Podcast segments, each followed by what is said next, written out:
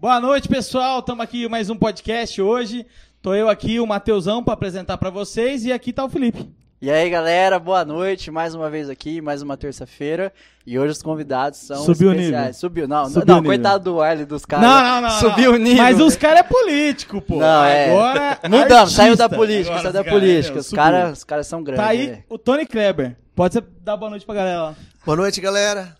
É Prazer bom estar pra aqui com vocês, o podcast tá aqui, Tony Kleber. É, tamo junto. Que chique. Pessoal, mais um aqui podcast, lembrando nossos propósitos aqui principais é sempre colocar a igreja no ambiente social, poder conversar, tem uma palavra que o Lipe disse que eu digo muito, que é mostrar a cosmovisão, Cosmovisão. cristã. Nossa, o cara só fala cosmovisão. O que, que é isso? Ninguém Que sabe. bonito, todo mundo sabe. Aqui na Pipa eu já ensinei pra todo mundo. Fala visão de mundo, visão de mundo, pronto. Visão de mundo cristã no ambiente social. A igreja, a ideia de eclésia, é que a palavra eclésia, que é traduzida hoje como igreja, a tradução grega literal dela é chamados para fora. A ideia não é de ficar aqui dentro, é de sair e mostrar qual é o discurso da igreja para a sociedade. Por isso a gente criou esse podca- podcast para conversar aqui e conhecer um pouco sobre quem é o Tony Kleber. Fala para nós. O Tony Kleber é uma pessoa só. igual. Quem é o Tony? Não, já nos confundiram com três, depois eu conto Quem pra que é o. Tony? Quem que é o Kleber? Conta pra gente. A gente sempre senta assim que é, é uma Pra é um padrão pra facilitar, Facilitar. né? Tony Clever. Legal. né? A gente é amigo há muito tempo, desde a nossa infância. E um privilégio que Deus eh, colocou um no caminho do outro. A gente eh, cresceu se aprendendo, se evoluindo de uma certa forma como pessoas e como músicos. E, e um dando força pro outro, segurando a, a barra um do outro sempre eh, na amizade e na irmandade, né? E agora na fé em Cristo, então tá muito mais forte, né, irmão? É, nós, eh, na adolescência, né, nós tínhamos 13 para 14 anos, e o Tony estudava no colégio Santo André, viu? Ah, eu achei que era Santander a cidade. Matheus, Não, eu vou sair, então ele é do ABC, né? no Nada a ver. colégio Santo André, e eu estudava no Pio Décimo, ali perto onde era o Campo da América Antigo, ali, Sei, né? sei. E a minha amiga de classe, porque eu já cantava, tocava violão desde criança. Eu aprendi a violão, o violão assim, meio que sozinho. Eu tive hepatite quando era criança e tive que ficar deitado uma época. E meu pai ficou com dó de mim, meu pai era caminhoneiro, e ele me trouxe um violão. Eu falar, ah, você não tá fazendo nada aí mesmo? Trouxe um violão pra você. Aí eu ficava ouvindo as músicas que ele gostava no rádio, pra esquentar o caminhão, e eu fui. E aí no colégio eu levava o violão, aula de educação artística, pra tentar ganhar uma notinha com as professoras, né? Não, Faltava mas aquele meio Você ponto. aprendeu sozinho, cara. É, eu fazia essas notas assim, por exemplo. Ela é cheia assim, né? ó, O Dó maior. Eu fazia só assim, ó. Ó. Ah,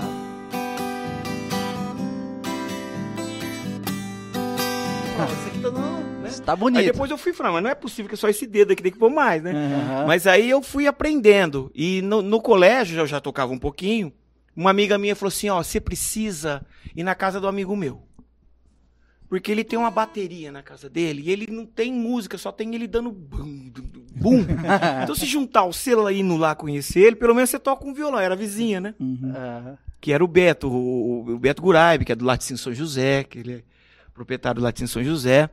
E aí, pra eu chegar no Tony, né? Eu fui lá com, com a minha bicicleta, com o meu violão, toquei umas duas musiquinhas com ele, ele falou, eu preciso te apresentar o, o Tony. Que aí eles estudavam juntos no Santo André. E já era Tony ou não? Era. Era Tony, porque o nome dele é José Antônio, né? Uhum. Então, Ah. Tony, Tony ficou Tony, né? E aí, quando eu, o, Beto, o Beto me levou pra lá pro Santo André, que tinha um, um grupinho de rock dos anos 80, tava chegando, nossa, Legião Urbana, Paralamas, RPM, eh, Barão Vermelho, da, da época, né? Que o Rock in Rio foi logo em 85 primeiro, se eu não me engano, e aquela loucura toda, a, a música brasileira e o rock brasileiro, eles cresceram bem Tava naquela época. Aham. E tava tendo um grupinho lá no colégio do Tony, né? Mas faltava. Até então faltava alguém, né? E aí eu fui chegando de mansinho, conheci o Tony. Aí a gente começou. O Tony já tinha as ideias de compor música pra banda. né? A gente tocava em festas de aniversários, lá na própria escola, na- na- nos, nos calçadão, aqui em Rio Preto. Até então a banda era quem? Quem- é, quantas pessoas tinham? Três. Três. Tony, Kleber e Beto. Era um trio, né? A gente, Aí apareceu o caçula. Violão e, e vocal? Guitarra baixa, ele era baixista. Baixista? É, Eu era o instrumento de, de, de É que eu tocava no, no, no violão, né? Eu, eu ficava encantado com aquelas coisas, né? do- Tanto é que aquele violãozinho velhinho, quando eu ganhei, eu fiz quatro furos aqui, assim, coloquei quatro cordas velhas de. De- eu inventei o baixolão e não sabia. Isso eu tô falando de fuçado. 80, 84. Não, se deixasse eu sozinho com o violão, eu é capaz do violão aprender a falar, eu não ia aprender a tocar ele. O cara que tem o dom, cara, é diferente, né? Exatamente. aprendeu sozinho, o cara fez um baixo. Cara, um músico bom, ele nasce músico. É um negócio. Não, bom não, era xereta, né? O cara fuçado. E o Tony também. O Tony jogou futebol muitos anos. No, no palestra, né? O Tony era pra ter sido um. Um exímio Neymar, né? Ele jogava muito bem. O Tony quase foi profissional. Tem um amigo Né? meu que fala assim, cara, meu irmão tinha tudo pra ser profissional. Ele não deu certo, assim, por detalhe. Ele tinha o quê? Tinha chuteira, tinha short, A meia, mas o futebol. Só o Só futebol. o talento, né? Mas como que foi a tua história aí no, no futebol, cara? Que você não virou jogador? Como que foi? Conta um pouco dessa parte aí. Cara, foi muito simples. Eu sempre fui apaixonado por futebol. Eu corria bastante, né? Corria bastante. O Tinha- famoso gasolina Eu azul. tinha, eu tinha mais é, energia do que talento, na verdade, né? E aí o Beto, na hora que a gente começou a fazer uma banda de rock lá no colégio, as menininhas todas, né? Aham. Incentivando a gente. O Beto falou, ó, se você fosse... Porque aí o América Mas me fala chamou... com a linguinha dele. O América me chamou pra fazer um teste no América e eu fui e passei. No América, Hum. que eu tinha, o América tinha um time muito bom, juvenil. E aí o Beto falou assim, ó, se você for que mancada. jogador de futebol, vai ter um monte de homem pedindo autógrafo. Agora, se você for cantor, vai ter um monte de mulher pedindo autógrafo. A motivação do cara, o que decidiu a vida do cara. Decidiu? Eu falei, que jogar bola que eu Jogar vou ser cantor. Você achando que era algum É, momento que o a cara verdade decidiu. eu fiz, eu fiz uma boa escolha. Fiz uma, uma ótima escolha. Porque se eu fosse jogador de futebol, minha carreira já tava Já tava aposentando. né? Ixi, aposentada há muito tempo, né? Mas hoje você ainda joga futebol, né? Eu vejo no teu Instagram lá, o cara É. joga muito Não, futebol. diz que ele ganhou o campeonato Não. de ganhou vôlei, né? Ganhou essa semana. Não, mas era um é campeonato é? amistoso, era uma coisa muito. É, o cara, não, não, não, É, eu não sou tão Aquele, é amistoso, Não era amigos de. Ronaldo. Ó que nós temos histórias, hein? É, Fomos os pra Madrid. Tem uns contatos. Roberto aí. Carlos, o jogador, é muito amigo nosso, nos levou pra Madrid, conhecemos o Ronaldo. Ô, louco, liga pros caras. David. Esse cara. David um nós cara. Sério, cara. Sabe os galácticos do, do, do Real Sei, Madrid? cara. 2006, né? Foi. É. Era o real da minha época. O Roberto, Olha, como que foi, cara, que vocês conheceram o Roberto Carlos? Vocês pararam em Madrid É muita com o coisa, Ronaldo? Como não, é que vocês vamos o Roberto Carlos aí? Cara, a gente tinha. Por gostar de futebol. É, Uhum. A gente sempre gostou muito de futebol. E teve uma época que nós fomos é, para Campinas, mudamos o, o- o escritório para Campinas, e os irmãos do Chitão Chororó começaram a administrar nossa carreira.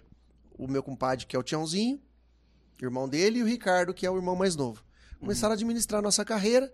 E o Roberto Carlos, um dia nós estávamos na chácara do Chitão, o Roberto Carlos chegou de helicóptero lá, a gente falou: que, que é isso? É o Roberto Carlos chegando, ele estava no Real ainda pegamos amizade, pega violão, começa a cantar. O Real, o Roberto, pô, adorei vocês. Vamos lá pra casa. Aí a gente vai pra casa dele. Aí ele fala, pô, vocês precisam ir pra Madrid. Eu não tenho uns amigos assim. eu É, Que chega de helicóptero e fala assim: você precisa ir pra Madrid, cara. Não, mas também pra nós não foi assim simples de É, olhar. mas foi- foram anos Não, então até. vamos chegar lá. Vocês começaram a carreira aqui em Rio Preto. 80, cantando 84, rock and roll. 85. Isso, Vocês rock and roll. Cantava É. música boa. Cantava música A boa. gente, com- a gente compunha. Eu gosto do rock. A gente cantava na época Paralamas, que era um power trio que tinha, né? O, o, o Bi, É, na época tava o na Herbert. alta, o né? Herbert e o, o John, John- João Baroni. João Baroni.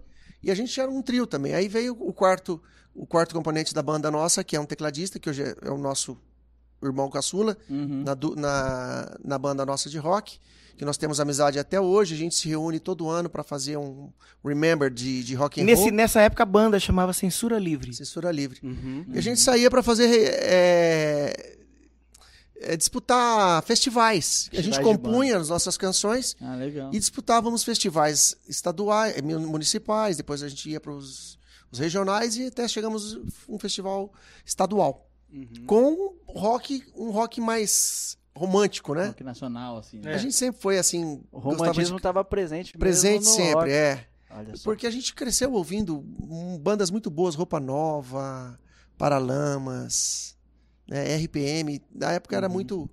Esse rock era fantástico. E a gente curtia os rocks internacionais: Queen, Pink Floyd, Bon Jovi, Van Halen. Van Halen. Então, e a gente foi se norteando através desse, dessa Legal. música. E aí vocês ganharam o campeonato lá, foram chegando, e aí quando foi a mudança pro sertanejo? 88, cara, ah, nós, nós ganhamos um. um- ganhamos não, nós- os, os cinco primeiros, né? Foi. É, do estado, ganhamos em Rio Preto, ganhamos na nossa região e fomos para São Paulo. Porque cada região ia fazer a final lá, em São Aham. Paulo. Nós participamos, só fera, só gente bacana. Estado inteiro, né? É. E era só de rock o festival. Não, Não, não, era, música era MPB popular. de Ah, música. Ah, que legal. E aí nós conseguimos. muito isso, acabou Exatamente. nessa cultura, Que né? era muito legal, isso te Aham. fala, era, era Incentivava mesmo a cultura. A motivação. A, música, a arte, né? Você trocava figurinhas com outros estilos de música, Uhum. com os caras só acústico. Tinha até colombiano com samponha. lá. É, jurados Ah, esses famosos. cara aí tem- louco. é, praça boliviano, né? Exatamente. Bri- e brigando assim no bom sentido pela música, né? Sim. E aí nós conseguimos nos classificarmos pra final, ficar entre os quatro, cinco que, que gravavam um disco. Uma, a tua faixa que você ganhava, você participava naquele disco. Então aquilo era um motivo maravilhoso. E você gravava, a tua banda gravava. E era a Você- música de vocês. que Porque vocês hoje, gravavam. hoje é muito simples você gravar. Aham. Mas antigamente era impossível você ter uma gravação. É, mudou muito, né? Antigamente. Primeiro você é, tinha é. que ter um aparelho analógico, aquelas fitas desse É, tamanho. cara, antigamente não era digital, era tudo analógico, era tudo disco mesmo, era vinil. Então, pra gente conseguir gravar um disco vinil, pra nós foi um. Era o melhor prêmio que podia acontecer. E foi isso disputado no Teatro Copan, lembra? Teatro Copan. Em São Você Paulo. esqueceu a tua Fender 1980 lá embaixo. Deixei lá na, na rua e fui lá buscar, tava lá. Perdeu. Não, ela tava lá. Nossa, Esqueci lá. Tinha um anjo, Uma Gabriel. pedaleira, uma Fender. Nossa, É. perdeu uma Fender, hein? Passou 98, nós. é, aí a gente já tava com 16. De 88 a 90, 88. é, de 88 até 95 a gente teve a banda de rock. Não, até 92, E vocês tinham quantos anos, você falou? Tem. 17? 17, Nossa, 16, novinhos, 17 anos. É. Tem alguma da banda na, na cabeça aí? Só uma Da- palhinha, só uma É. palhinha. Música nossa ou É. música que era dos outros? Da Não, época? pode ser de Pode ser de vocês, vocês. mesmo, na época Nossa. do Essa rock. época do rock. Ou Só, só um refrãozinho. Vocês que mandam, se quiser cantar de alguém. Que- né? você me pegou de surpresa. né? Ah, Você é- achou que Ah, tinha. Você me pegou de surpresa do Story, eu peguei daqui, ó. da cor. Lágrimas de fogo. Um coração em jogo. Lágrimas de fogo. Elas molham meu rosto, lágrimas de fogo. Matheus Não, quase chorou agora, aqui no agora rock. curti. Eu solava, cara. Eu tocava guitarra e eu fazia baixo. Aham, que legal. E, e a gente tinha um, um, um punch muito bacana. O, aliás, o festival que nós ganhamos foi com uma música que falava de Jesus. Ah, é? Chamava Homem Rei. Nossa, que legal. É, Era um rock. Eu não sei se nós vamos lembrar, porque essa música tem 30 anos, né? Sim. Viram nos portais do céu é, o homem nos castiçais do negro inferno. Um homem, mas que história é essa de extinção? Quais os filmes foram ditos ficção? Oh, terra sem luz, regressando um pouco mais. Homem na cruz. Mas será que valeu tanto sacrifício por um ser que faz seu próprio precipício? Homem, homem, homem, homem,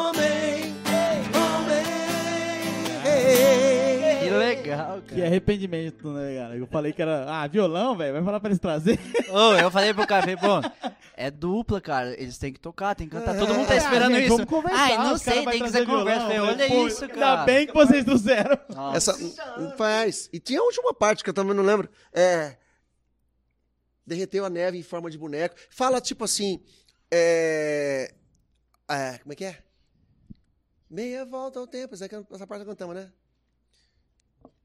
Que fala é, As Lágrimas de um Deus Eterno. Mas essa música era de vocês? É nossa. E é foi que nós ganhamos o festival. Que legal, Né? cara. Nossa, que legal. velho. Mas sim, uma dúvida, então. É, nesse momento da vida de vocês, com 17, 18 anos, que foi quando vocês ganharam, vocês já tinham essa influência é, do cristianismo? Como que Tinha, era essa parte tinha, de porque- religião na igreja? Deixa eu, só, deixa eu só falar uma coisa que eu esqueci. Se vocês quiserem mandar perguntas pros dois, já pode se inscrever aí na live, que a gente vai receber aqui e passar pra eles aqui a pergunta. Show, top. Verdade, beleza? pessoal. Manda bastante pergunta que a gente já vai respondendo na hora, hein? É Beleza? diferente. Se deixar, não vai falando. O- o- aqui é pra, aqui é É pra assim, isso. a nossa, a, nossa, a nossa família sempre foi católica. Aham. Então nós tivemos assim, fizemos o catecismo, a gente ia, ia na igreja. O, o colégio que a gente se conheceu era um colégio católico. Uhum. E a, a freira que nos dava a oportunidade de fazer os nossos shows, né? A irmã Ruth, ela que nos deu essa abertura. E a hora que eu comecei a fazer a faculdade, aí o Kleber tocava na igreja, eu também tocava na, na igreja do colégio. Então a gente cantava as músicas do Padre Zezinho, que eram uma, pra gente, a gente se espelhava muito nas músicas, eram músicas maravilhosas.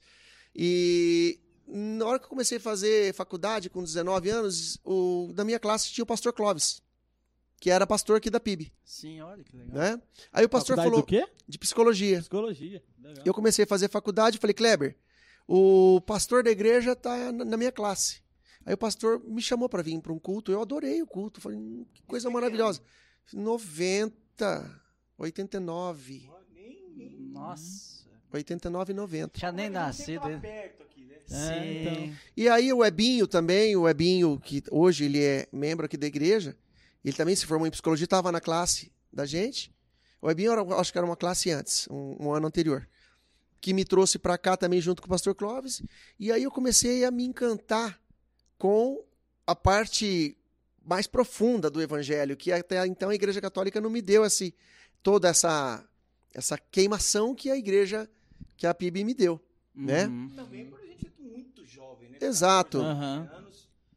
Mas, mas é uma coisa legal que aconteceu com meus 13 anos, eu ganhei uma, uma- um evangelho cinzinho, assim, pequenininho, que era só o Novo Testamento. Uhum. Gideões. O Isso. projeto é o mesmo até hoje. Até hoje. Exatamente. E esse, esse livrinho que me introduziu, assim, profundamente na, na fé cristã, porque eu li ele inteiro. E eu comecei a pegar gosto, comecei a ler o primeiro evangelho, li o segundo, Mateus, Marcos, Lucas, João, aí comecei, foi, eu empolguei com Atos, depois aí Hebreus, Coríntios, fui começando a ler, fui até Apoc- Apocalipse, já não entendia mais nada, né? No, no Apocalipse eu não entendia, eu falei, aí que eu vou precisar. tem salmos e provérbios também, né?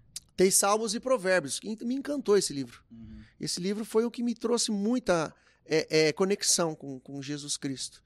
E aí eu falava pro Kleber, Kleber, você precisa ir na igreja, que a igreja, é, na PIB, ela, ela ensina mais. Ela te traz mais clareza sobre o que, que é a mensagem de Cristo. E foi difícil, de uma certa forma, porque ele tinha muita ligação com a igreja católica por causa da família. Então, aí ele falou, no tempo certo eu vou. Demorou, Também demorou um bom tempo. Alguns Ó, anos agora atrás, é alguns anos. Ah, ele aí pra gente. Alguns anos. Faz uns 3, 4 anos que a gente, acho que a gente vem aqui. Uns, uns 3, 4 anos que a gente vem aqui, mais ou menos, né? Uns 4 anos. A gente trabalha, nós- como a gente trabalha com música, então nosso relacionamento é muito com a rede social. Uhum. É inevitável, né? Você tem que estar conversando com várias pessoas, conhecendo outras, é, excluindo outras, né? Aham. que é uma loucura. E eu tava no meu Face e acho que alguém que seguia, seguia a PIB do Face é, passou na minha linha do meu te- do, do- na timeline do, do meu Face. E eu vi umas fotinhas de festinha julina aqui. Aham. Fizeram ali no estacionamento, no antigo estacionamento. Eu falei, nossa, mas que legal. Eu pensando, né, mas vocês fazem isso? Porque Sim, tem, então tem um, todo mundo tem Um um rótulo, né? Todo mundo tem Sim, um rótulo toda imagem. situação de qualquer igreja, ela parece que elas têm um, um, um rótulo. Funcionou aí? Deu? E aí, a Mara, Só se eu vou pedir pra você falar um pouco mais perto, tá? a Mara, ela tava. Eu dei boa noite no Face. Ela administrava a página. Ela né? tava ali falando oi. E ela falou, eu falei, boa noite. Vocês são aqui de Rio Preto? Porque apareceu aqui na minha linha do meu tempo, pode ser outra cidade. Ela falou, não, somos aqui de Rio Preto, na Boa Vista. Aí eu falei assim, "Ah, acho que o Tony me falou isso aí. Ela falou assim, vem, vem conhecer a gente, tudo. Eu falei, ah, legal, eu vou sim. Aí falou, de quarta-feira tem um- uma reunião, né? O pessoal faz o culto no domingo, né? O que foi falado, da palavra que foi falada no domingo e na quarta-feira, rebate ali as dúvidas, alguma coisa, vai ser bacana. Isso Aí- quando, Cleber? Isso faz uns quatro anos atrás. Quatro anos, né? 2017. Isso vocês já, can... já eram cantores sertanejos. Agora. Recente, né? Tá. Agora. Aí ela, eu falei, filha, vamos comigo lá na quarta-feira? Aí nós viemos aqui, eu entrei, foi na igreja, o pastor Edevaldo tava. Uhum. Só que eu- só de entrar, não é porque é aqui, poderia ser em qualquer, em qualquer outra igreja, mas na hora que você entra num lugar que você respira e aquilo te. Você fala, nossa, aqui é diferente. Uhum. Aqui tá me, é, é- tá me fazendo bem. Aham. É isso que eu tô procurando. Talvez eu possa me decepcionar. Eu vou ouvir alguma coisa e falar, não, realmente. E eu comecei a vir. Falei pro Tony. E eu falei, Tony, eu não vou falar nada, eu não vou falar quem que, que, que eu sou, o que, que eu não sou, eu quero ser igual a todo mundo ali. E até hoje eu quero ser igual a todo mundo. Não faço questão de falar, ah, eu sou Você fulano. teve algum receio nesse primeiro momento Não. de, de vir pra Eu igreja? tava buscando isso. Entendi. Eu pedia no meu, no meu interior, no meu jeito de ser. Eu falava, eu falava Deus me, me, me leva para algum lugar. Eu tô precisando de uma casa. Uhum. de um endereço. É que nem uma pessoa que quer que- ter uma casa para morar, né? Para estar tá, tá ali com, sentindo confortável. E também para expandir aquilo, aquelas dúvidas que eu tenho até hoje. A gente sempre, por isso que tem os grupos. Uhum. Pra gente, você sabe da palavra e você explica que eu tava falando pra minha filha, a palavra é uma só. O homem que entende, ela de cada um entende de um jeito. É. Esse que é o problema, assim, né? Que é o problema, que é a É, dificuldade. É, o problema mesmo. Porque a Sim, palavra era a mesma, de dois mil anos atrás ela é a mesma. Mas você entende de um jeito, o Tony entende de outro, e a gente precisa de ter orientação. Foi onde eu consegui aqui. Aí eu falei pro Tony, Tony, sabe a igreja que você falou? Não sei o quê. Ele falou, cara, eu tô tão 20 anos feliz.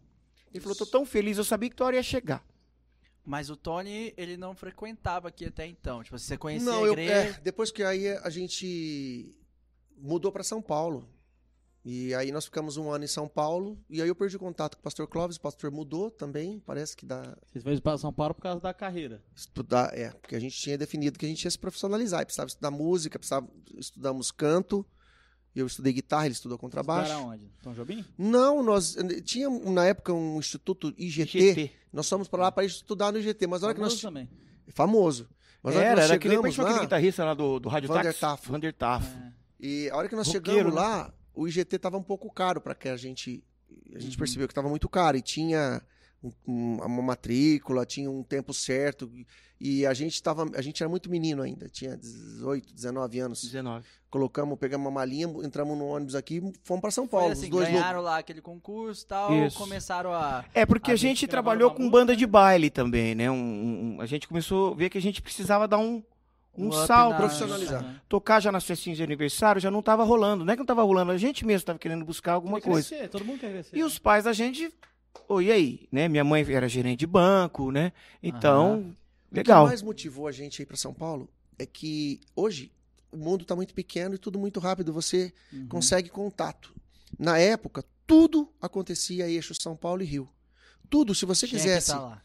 você tinha que estar lá Uhum. para ter contato com quem faz as coisas acontecerem. É. Hoje você consegue fazer contato de onde você estiver. Uhum. Mas na época não. Então nós falamos, precisamos ir para São E Paulo. como é que foi a transição do rock pro sertanejo?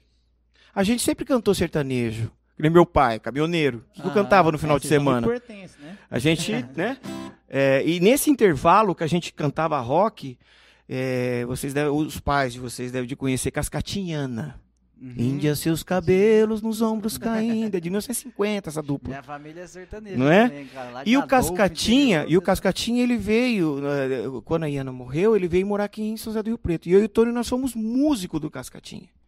Que é aquele sertanejo raiz. de- Sabe tocar? Aquelas coisas que a molecada não queria tocar.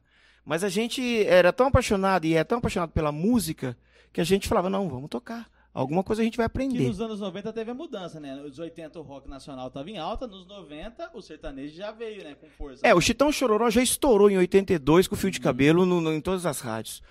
Ele era unanimidade no, no país. Uma música sertaneja tocar nas FM. Aquilo era absurdo. Só tocava nas AM das 4 da manhã até as 6 e das 6 da tarde até as 8 para entrar o horário do Brasil na época, Uhum. Aquele programa. sim. E o Chitão, que são os nossos padrinhos hoje musical, a história também é muito legal como a gente se conheceu. Uhum.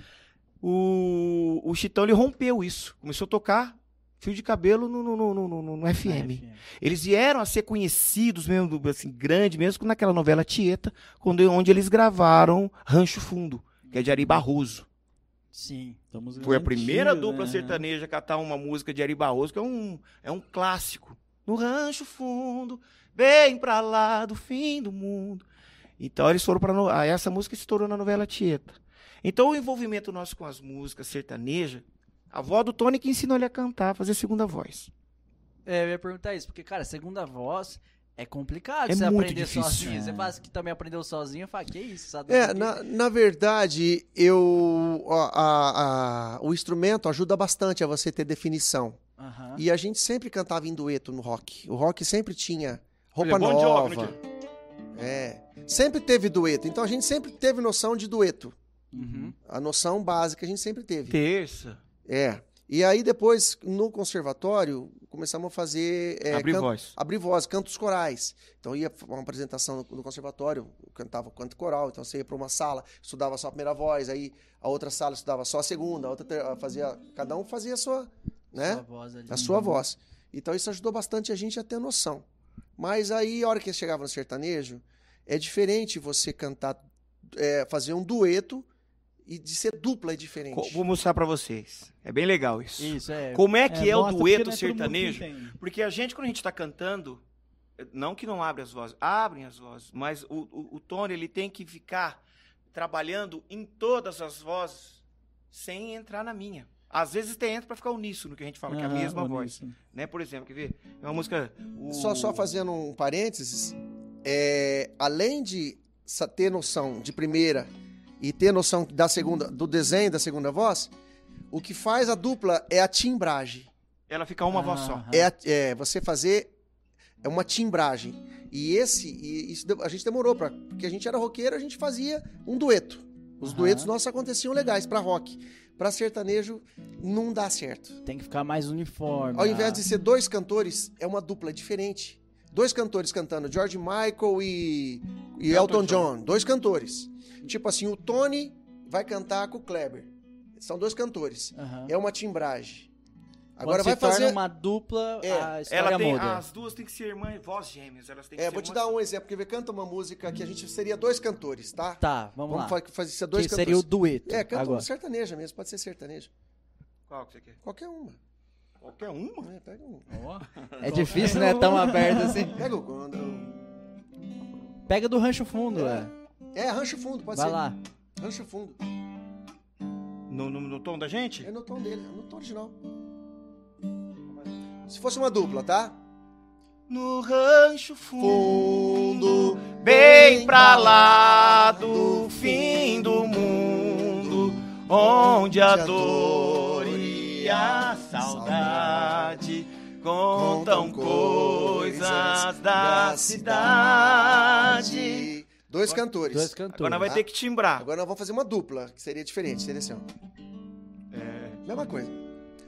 No rancho fundo, bem pra lá do fim. A timbragem é outra. Ah, agora deu pra entender. Você Até a gente que é ignorante total entendeu. E a diferença da segunda voz da E o, primeira? e o a segundo minha ele esposa tem. já tentou me explicar, porque a minha esposa sabe fazer as vozes e tal. Ela tentou me explicar 10 mil vezes, eu não entendo. E Mas você o, o segundeiro Agora eu vi, agora eu vi. Total. é diferente. É a, a emissão de voz, Ele tem que encaixar eu tenho na que minha conhecer ele. Sim. É que nem jogar bola. entregar junto. Se a minha voz é uma, uma- Tem parte das músicas que é aguda. E é- o agudo sempre é ácido, ele sempre agride. Uhum. Depende do agudo. O agudo sempre vai te agredir um pouquinho. Então o que ele faz? Eu tenho, eu tenho que emitir essa nota aguda, ele tem que amaciar. Pra na hora que a gente mandar junto, tira esse, algo esse ácido. de eu- de E essa. É timbragem difícil. define as duplas. É onde você É. fala, ó, eu não gosto de sertanejo, mas esses caras cantam bem. Tipo assim, Uhum. te, te fica agradável, né? Que nem essa aqui, ó, pessoal. Canta só o, o Último Adeus. um- Último Adeus não, essa é a última É? vez. Olha só a linha, a linha da segunda voz dessa música. É uma música sertaneja, mas Aham. canta só você sozinho. Aí eu vou entrar. Ó como é que ele trabalha. É que eles não conhecem essa música, né? Mas, ah, mas ele vai perceber a... Não, mas vai lá. Ah, tá. Às vezes a gente conhece. Esta é a última vez que lhe vejo. Somente vim dizer adeus e partir. Olha os desenhos que ele tem que fazer. Não vou nem sequer pedir um beijo. Só mais um pouquinho. Sei que seria inútil pedir. Agora acredita, gente. Nós que é junta. Esta é a última vez que lhe vejo. Somente vim dizer adeus e partir. Nossa, fica show de bola. hein? Não vou nem sequer pedir um beijo. Sei que seria inútil pedir. E aí, quando vocês Nossa, aprenderam a fazer isso. isso no conservatório, você falou, ah, vamos cantar sertanejo, então. Não, no conservatório a gente aprendeu é, definição de estradas. Essa é a primeira voz, essa é a quinta, Sim, essa é a um- terça. Era Aham. musical. De- sem- é musical, sim. sem- Agora, Na emissão de voz, só, só jogando junto. Uhum. Você consegue achar os caminhos da timbragem. Porque, tipo assim, o Kleber é um cantor maravilhoso. E é difícil acompanhar. Tipo, eu falo que é, é que nem você é, andar atrás para você fazer a segunda para um cantor que canta e que faz desenho e melismas o tempo todo. Você é que nem correr, é, correr atrás do Hamilton na chuva, no spray. Sim, Você, você tem que ir você tem que- contornando. para você manter o carro na estrada e no desenho, você tem que saber o, o traçado Uma da dúvida, pista. aproveitando que vocês estão falando de segunda voz e tal, a dificuldade. O Marrone faz bem a segunda Faz. voz mesmo? Muito. Porque a galera acha que é só o Bruno. É que né? na hora de mixar o disco, a voz do Bruno fica aqui, o volume Kleber, do Marrone. É uma injustiça que fazem com o Marrone. E o, Marrone tem aquela. Ei, pessoal! Mas ele cantando e faz certinho. É uma injustiça porque o, o, o Marrone, ele é musical, ele, ele é sanfoneiro muito bom, ele era sanfoneiro do Leandro Leonardo. Do Leandro O Leonardo, Leonardo que que juntou o Bruno juntou o Bruno Marrone. é? Então ele sabe fazer todas as segundas afinado certinho. É o que a voz do Bruno, critica é que a voz do Bruno é uma potência tão grande, tão grande que às vezes os próprios técnicos falam, ó, a voz do Marrone tá estragando um pouco a timbragem do não, não, não, não, não timbra se colocar igualzinho. Então eles trazem a voz dele lá pra baixo e deixam o Bruno brilhar e o Marrone faz só uma sombra. Entendi. E assim funcionou, assim estourou, assim Mas fica. a galera sempre fala que o difícil mesmo é achar uma boa segunda voz, né? Não. É, é o dif- Tem que ser o cara bom mesmo, né? Não, e eu vou te falar uma coisa. O Tony ele foi muito generoso. O Tony. Porque ele canta a primeira voz tão bem quanto eu. No estilo dele, no timbre dele. E Não é que fazer segunda voz não é, é, é diminuir a pessoa, não é nada disso. Não é nada disso. Tanto é visão, né? que na banda vai- de rock, o Tony cantava mais as músicas. Eu fazia as tercinhas agudas. Uhum. Uhum. Por causa do rock, sempre é isso. Aham. Não é? aham. Quem gosta de rock sempre tem aquela terça aguda e por baixo do cantor, né? Então eu sempre fazia mais o, o, o back. Quando a gente foi fazer a dupla, ele falou pra mim. Ele falou, irmão, é, a gente sempre chamou de irmão, é gozado, né? Aham. É, até tem uma E- pergunta aqui depois, eu quero falar. Legal. E aí, rapidinho. E aí ele falou, ó, a tua voz é mais aguda e no sertanejo eles estão acostumados mais com essa com essa troca. Apesar que eh, se você não tomar cuidado, fica uma coisa muito gritada. E a gente teve que trabalhar isso muito e até hoje a gente trabalha isso na gente, porque a voz da gente vai vai mudando, Uhum. ela vai amadurecendo. A voz falada e a voz cantada, né? Então a gente tem que sempre vira e mexe, a gente tem que fazer os ajustes. Quais? Quem que pergunta? É, o pessoal perguntou assim, ó, toda dupla sertaneja tem essa impressão que os dois são muito chegados mesmo, né? E aí o pessoal tá perguntando assim, eles são realmente amigos? E como é que eles manteram essa amizade por tantos anos? É, fala das brigas aí. Da- A gente sempre colocou assim, que as ideias debatam, mas que as pessoas permaneçam em paz. Cara, isso é muito importante hoje, as pessoas esqueceram disso. E né? a gente tá aí, ó, mais de é, 30 anos aí. Porque a prioridade é o respeito, é o amor, é a gente sabe, quando a gente trava a batalha junto, numa guerra, a gente se une mais. Né? A união parece que aumenta. E, tipo, a dor dele é a minha dor. A gente sofreu junto, a gente sangrou junto, a gente sabe, a gente suou junto. Cada passo que ele deu, eu tava do lado. Então, e cada sorriso dele, a hora que a, a, a cada vitória que as filhas nascem, é, é como se fossem minhas. Sim. Então, o sonho é... é- o mesmo, né? Vocês estão juntos pela É. vida. Exato. E quando isso você chega a essa conclusão de que é um pelo outro, a, a estrada ela fica mais leve. Porque a estrada, quando você tem do lado um amigo, ela pode ser comprida o que for, ela fica leve. E você Né? acha que há outras duplas que também é o mesmo caso, né? O sonho é o mesmo, tem tudo isso que vocês falaram. O que que faz com que uma dupla acaba perdendo esse foco e arrumando uma confusão, Eu vou- às vezes se separando? Eu vou te dizer uma coisa. É...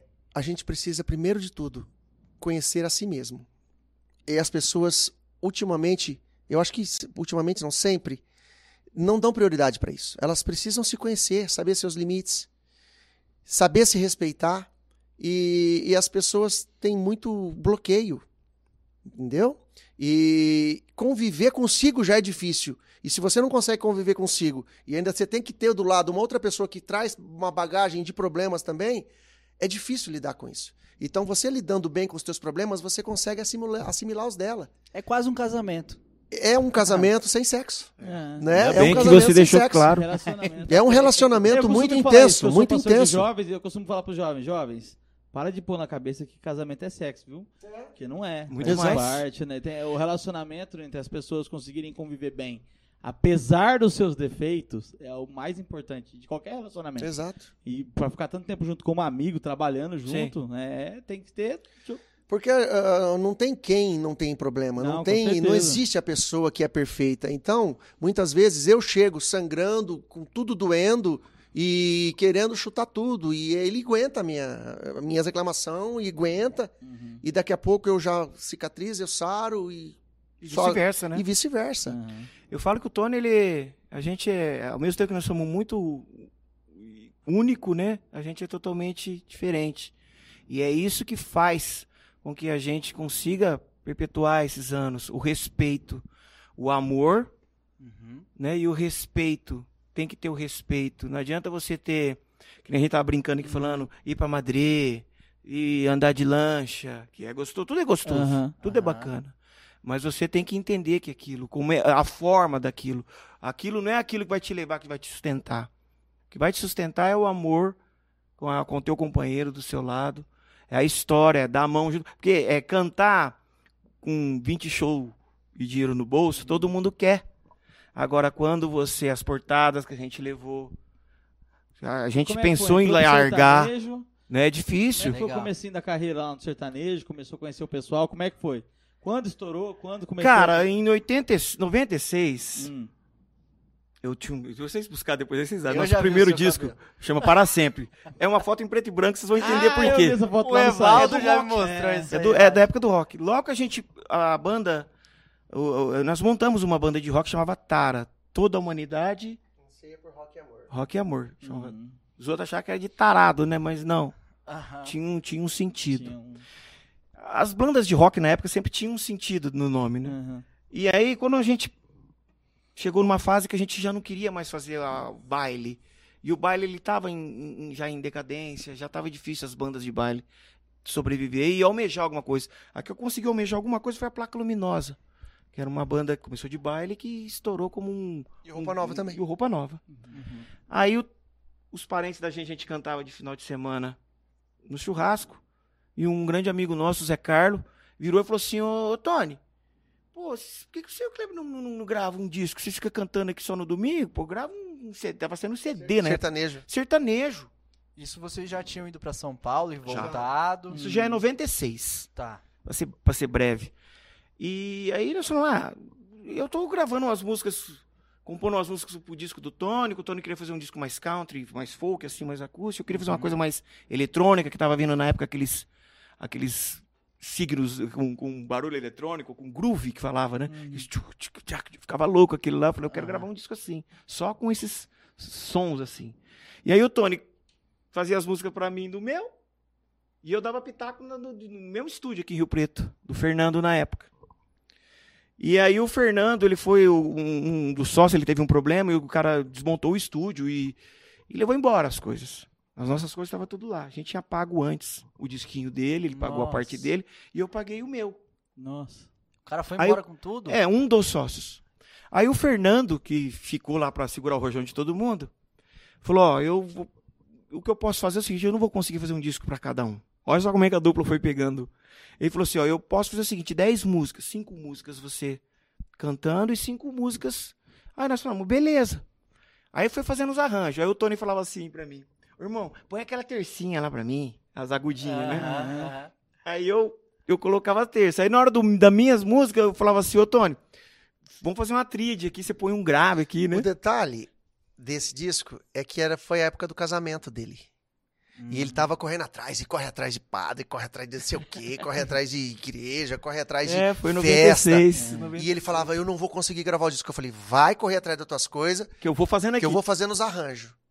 Aí a hora que dava uma oportunidade, ele vinha, Põe a vozinha. lá. punha a vozinha. Já tava tudo meio já E a gente e acabou sendo um disco country. Na época o country tava muito em evidência, o country rock. Não era sertanejo ainda, o primeiro disco era bem country. Aí como é que ia chamar o disco? O Fernando que tava lá falou assim, cara, vocês são uma dupla. Olha que legal. A legal. ideia era fazer um disco pra cada um, É, acabou é, virando cara virou um a dupla disco. ali. É. Um dos sócios levou os estúdios embora, levou os Ai. nossos, nossas... Eram umas fitas que gravavam... Como é que chama aquele negócio? Parecia fita de, de VHS lá. Era a DAT. A DAT. Né? Que era logo depois daquela fitona de rolo, já veio... Não era, não é ainda... Ainda digital. analógico. Aham. Era analógico. Nossa, Era oito pistas. Tanto é que a gente gravava as vozes, colocava as acaso, vozes no sabe? meio. Foi coisa é de por isso Deus. que a gente fala que é Deus que vai realmente Foi. fazendo as coisas acontecer. né? Não tem como. Não tem como, cara. Aí não tinha dinheiro, não tinha dinheiro pra fazer a foto da capa do dia, vocês estão dando risada. E um amigo do Não Tony. tinha um lip lá pra ele. Não tinha o lip. Não tinha o lip. E um amigo do Tony, ele fotografava na época, quando essas casas que vendem sofá, guarda-roupa, eles faziam uns presente, panfletos. Faziam, não, eles faziam uns panfletos preto e branco pra pôr no poste, pra, como se fosse divulgar. Aham. E ele tinha meio filme preto e branco, que sobrou. Ele falou, só que é preto e branco. Aí o Tony falou assim, não, não tem problema, né? Faz umas poses aqui. Eu amo preto e branco. Aí a foto, tanto é que ficou aquela coisa linda, né? Mas foi dali que. E, e nesse ano, o Tony ele fez um comercial pra uma agência de automóveis aqui em Rio Preto, como ator. Que ele era um. Ele se vestia de picareta. Porque a loja falava assim, ó, não compra com picareta. Ah, E o cara falava assim, ó, ele tinha um carrinho de plástico pequenininho, então ele falava, carinho, é carro 2.0, né? Então, assim, 1.8, né, no carro, né? O cara tem Pero- esse material ainda? Não sei onde tá. Ele falou assim, é mas escuta isso, cara. Ele falava assim, ó, pero la plaqueta 2.0 é de grátis. Tipo assim, você compra o carro com picareta, Ah, compra aqui. E esse comercial ganhou profissionais do ano da Globo interior. Que A legal. agência, cara, ficou em êxtase. E falou pro Tony, pô, Tony, que que, como é que a gente pode te agradecer, né? Porque você, você ganhou o prêmio com a gente. Ele falou, ah, me dá um clipe desse disquinho branco, Aham. pra chegar no Chitão. Aham. Desse disquinho branco. Aí o Tony falou assim pra mim, irmão, né, vai ter um clipe, cara. Eu falei, nossa, é legal. E tinha um canal que chamava MTV, que era... CMT. CMT, Country Music Television. Que era de músicas country, passava Chitão Chororó, passava Bruno Marrone, Garth Brooks. E o cara gravou a gente em Betacam, cara, numa qualidade, uma máquina desse. Hoje Aham. é uma maravilha. Um trambolho. E esse clipe, pela qualidade, pela música nossa, ela entrou na grade do CMT. E o Chitão, em 96 para 97, tava aqui na região, não sei onde é que ele tava. Ele foi assistir, a gente apareceu. Não. Cabeludão, daquele jeito lá. Chama Para Sempre a música, depois você entra, você vai dar risada. E o homem tem um cheiro bom, né? E o Chitão falou pro Tião, que agora é compadre dele, que batizou Uhum. a Julinha, e é nosso amigo, que é o irmão. Ele falou, falou, Tião, pô, que dupla legal, cara, procura esses caras. Mas aí era CD, era disco caseiro. Nós Pô. não tínhamos gravadora. Posso forçar a barra aqui de novo? Deve. Uma do primeiro CD? Que qual que nem vai? O Tony faz umas caras. Deixa eu pensar, é que né? faz muito esse tempo, cara tá me pedindo? Eu não- Se eu souber disso, Só eu nem quem... vi. Ah, essa música do clipe. É do clipe. Ah, legal. Deixa eu vou lembrar, não vou lembrar. Só quem amou, acredite, viajou pelos mares do puro prazer, acredite. Onde você vai? Aonde isso vai? Eu não sei. Só entendo as batidas do meu coração. Você. Não tenha medo. Vem comigo. O seu toque me queima, é o fogo do amor. Quando eu olho em seus olhos, posso sentir uma estranha magia no ar. Eu quero que dure pra sempre. Se é loucura, paixão que existe entre a gente.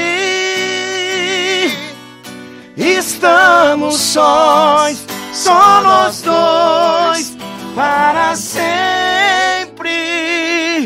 Se é loucura, paixão. Virei sertanejo.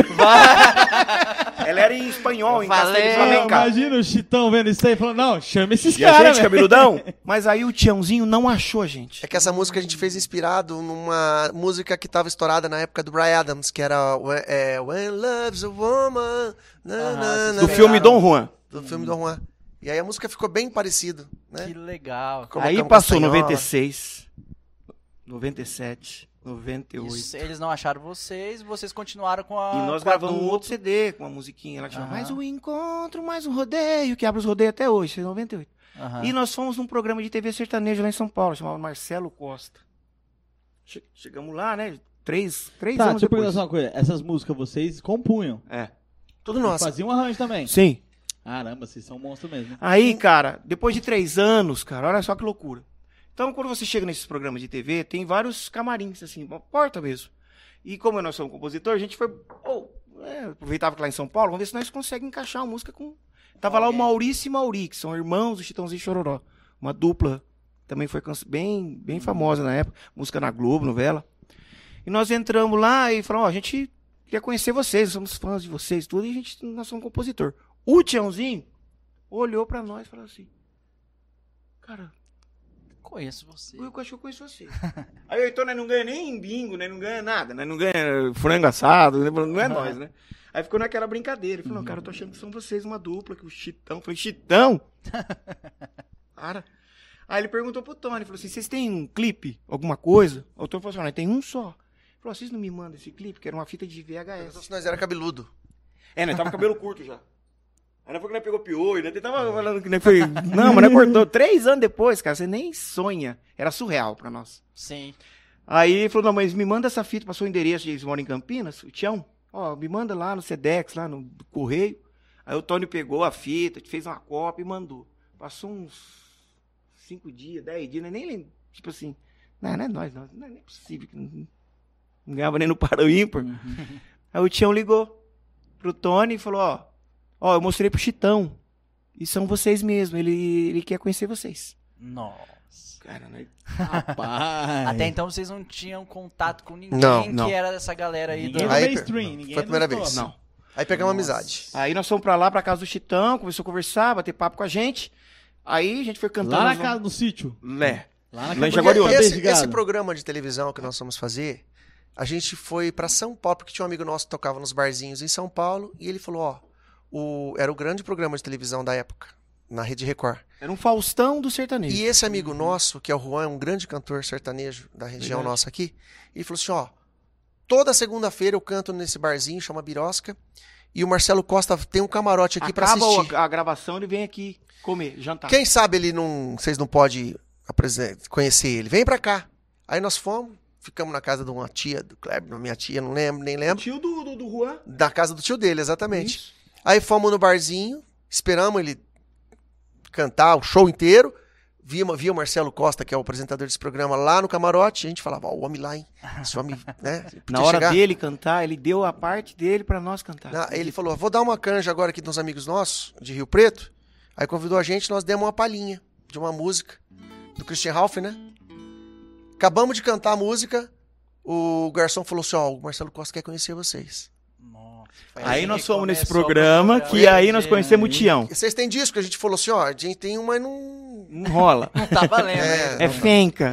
Feito em Falou, casa. então vai, vai cantar ao vivo uma música no meu programa, com a minha banda. Na sala do Tião Carreiro. Só quem cantava ao vivo que cantava ao vivo lá. É, aí que fomos ao vivo. já fomos assim. cara. Aí o Chitão convidou a gente pra ir pra fazenda dele em Mozarlândia. 400 quilômetros pra frente de Goiás, velho. Daqui em Goiânia é um tanto, depois tem Goiás, velho. É 1.300 quilômetros de carro. Foi 8 anos de carro. Aí o Chitão falou assim pra nós assim, ó, eu vou... Tô com uma música aqui, eu e o Chororó. Outro mundo, né? Os dois do Rio Preto chegar lá, olha É, imagina como que foi esse caminho. É, Não morreu, não, não sabia. pra nós, cara, tava sendo uma coisa meio que surreal. Mas era Deus es- escrevendo a nossa história, ajudando a iluminar o nosso caminho. Sem esse, sem essa frase, não faria sentido. Não é? Mas Porque- como, não, deixa eu só, pra me entender, seu chucrão. Ah. Chega lá um negócio todo empresarial, uma conversa séria, ou chegou lá um sitião, vamos fazer churrasco? Isso, fazenda. isso daí. Normal, Assim, assim, ó. Assim, ele ó, falou assim, gostoso. ó, nós começamos a compor a música, ele falou, ó, precisava dessa música porque eu tô querendo gravar com meu irmão. E Era uma versão. era uma versão em americana, é uma de uma uma banda The Rolls, dos anos 70. Ele falou assim, ó, e aí Inglesa. começamos a mexer, mexer, mexer na música, ele falou assim, ó, eu vou vacinar o gado, Tenta os seis aí. vai, vai, vai fazendo. Aí nós começamos a fazer, a hora que ele voltou, a música tava pronta. Nossa. Aí, Aí ele ligou pro. Chororó, falou, falou, o Chororó chama Durval, né? Aí ele falou assim, ô Durval, sabe aquela música, né? Tá tentando, tentando, Chama tentando. do- eles chamam Aí- do primeiro é, nome. Era um telefone, cara, porque lá é fazenda, um desse tamanho com uma antena que parecia que lá no, na época céu. tele- não tinha celular. né? Satélite, é isso. Da Telesp, né? Aí nós cantamos a música que fez o maior sucesso. E o Chitão depois gravou com roupa nova. Que posso cantar um trechinho dela? Opa, né? Quero entender por que razão tudo acabou. Toda nossa história transformada em dor. Ficou um vazio a insistir dentro de mim. Tudo tão errado eu sinto. Não quero aceitar o fim. Se existe amor entre nós dois, não me deixa aqui no chão. Não me deixa aqui no chão, no frio da solidão. Nossa, eu conheço essa música, não sabia que eram vocês que tinham. É. Imagina Nossa, os caras cantando legal. isso debaixo da E essa do música, do cara? Chitão, Essa música, nós, nós conseguimos entrar nesse mesmo disco com três músicas nossas. Nossa, isso é, Que é muito difícil. top, é. E, o, e o mais legal, esse Frio da Solidão foi o hit do Sim. disco. E nós estávamos competindo com o Michael Sullivan, que é aquele famoso que fez todas as músicas da Xuxa, da, da Sandra de Sá, aquelas músicas bacanas, de Tim Maia. Que ele tinha uma música muito forte que chamava Inseparáveis. Tanto é que ficou o nome do título. Era quase certeza que era a música dele ia ser de trabalho. O título desse CD, de Chitãozinho e Choró, você baixar, Inseparáveis, tá lá. E a música Inseparáveis é do Michael Sullivan. Mas a que fez sucesso e que foi pras É. rádios Ah, foi o Frio da Solidão. Clever. Nossa, que legal, cara. E vocês, então, assim, pelo jeito, o Chitão, o que chamou a atenção dele foi a composição de vocês. É, e a É, nossa história, né? Porque o Zé do Rancho, que era o sogro do Chororó, ele era daqui. Aham. Que era casado com a Mariazinha, que aquela, abre a porta, Mariquinha, que depois o Sandy Júnior gravou, mas quem gravou antes foi os avós. aham. E o Chororó, a música sertaneja, o berço era aqui. Por isso que fala, é, São José do Rio Preto, a capital nacional da viola, porque os grandes festivais eram aqui, da época deles, 70. Tinha a- o canal do Oito que eles falavam, que era só de duplas. Então o Chororó tinha uma ligação com a cidade, e o Chitão também aqui. Mas a gente não tinha o- a amizade. Aí de lá pra cá, Chitão Chororó já gravou umas. Umas. Nem sei, umas seis, sete músicas nossas Umas- umas sete, oito. né? Aí foi várias músicas, um filme que eles lançaram ano passado que chama Coração de Cowboy, que foi gravado ano passado com o filho do Almir Sater. Nossa, O nome do filme é o nome da nossa música que entrou lá, aquela das três, que tinha o Frio da Solidão, a Galinhada e o Coração de Cowboy, que era um country, né? Da nossa época de compor, e o Uhum. veio virar filme o ano passado. Nossa, assim. que legal, cara. E aí também tem o. Fala um pouquinho, Zé, do Chororó, quando ele falou da música A Nossa Voz. É, em 2018, a gente tinha muito contato com o Chitão. E depois passou um tempo, a gente trouxe o escritório para Rio Preto, nós perdemos um pouco de contato. E quando voltamos o contato, foi já com o Chororó, porque o Chororó ligou pra gente do nada, assim, num dia que nós estávamos em casa compondo, e ele ligou. Falei, Kleber, olha quem tá ligando. Chororó. Você pegou o dinheiro dele? Rapaz.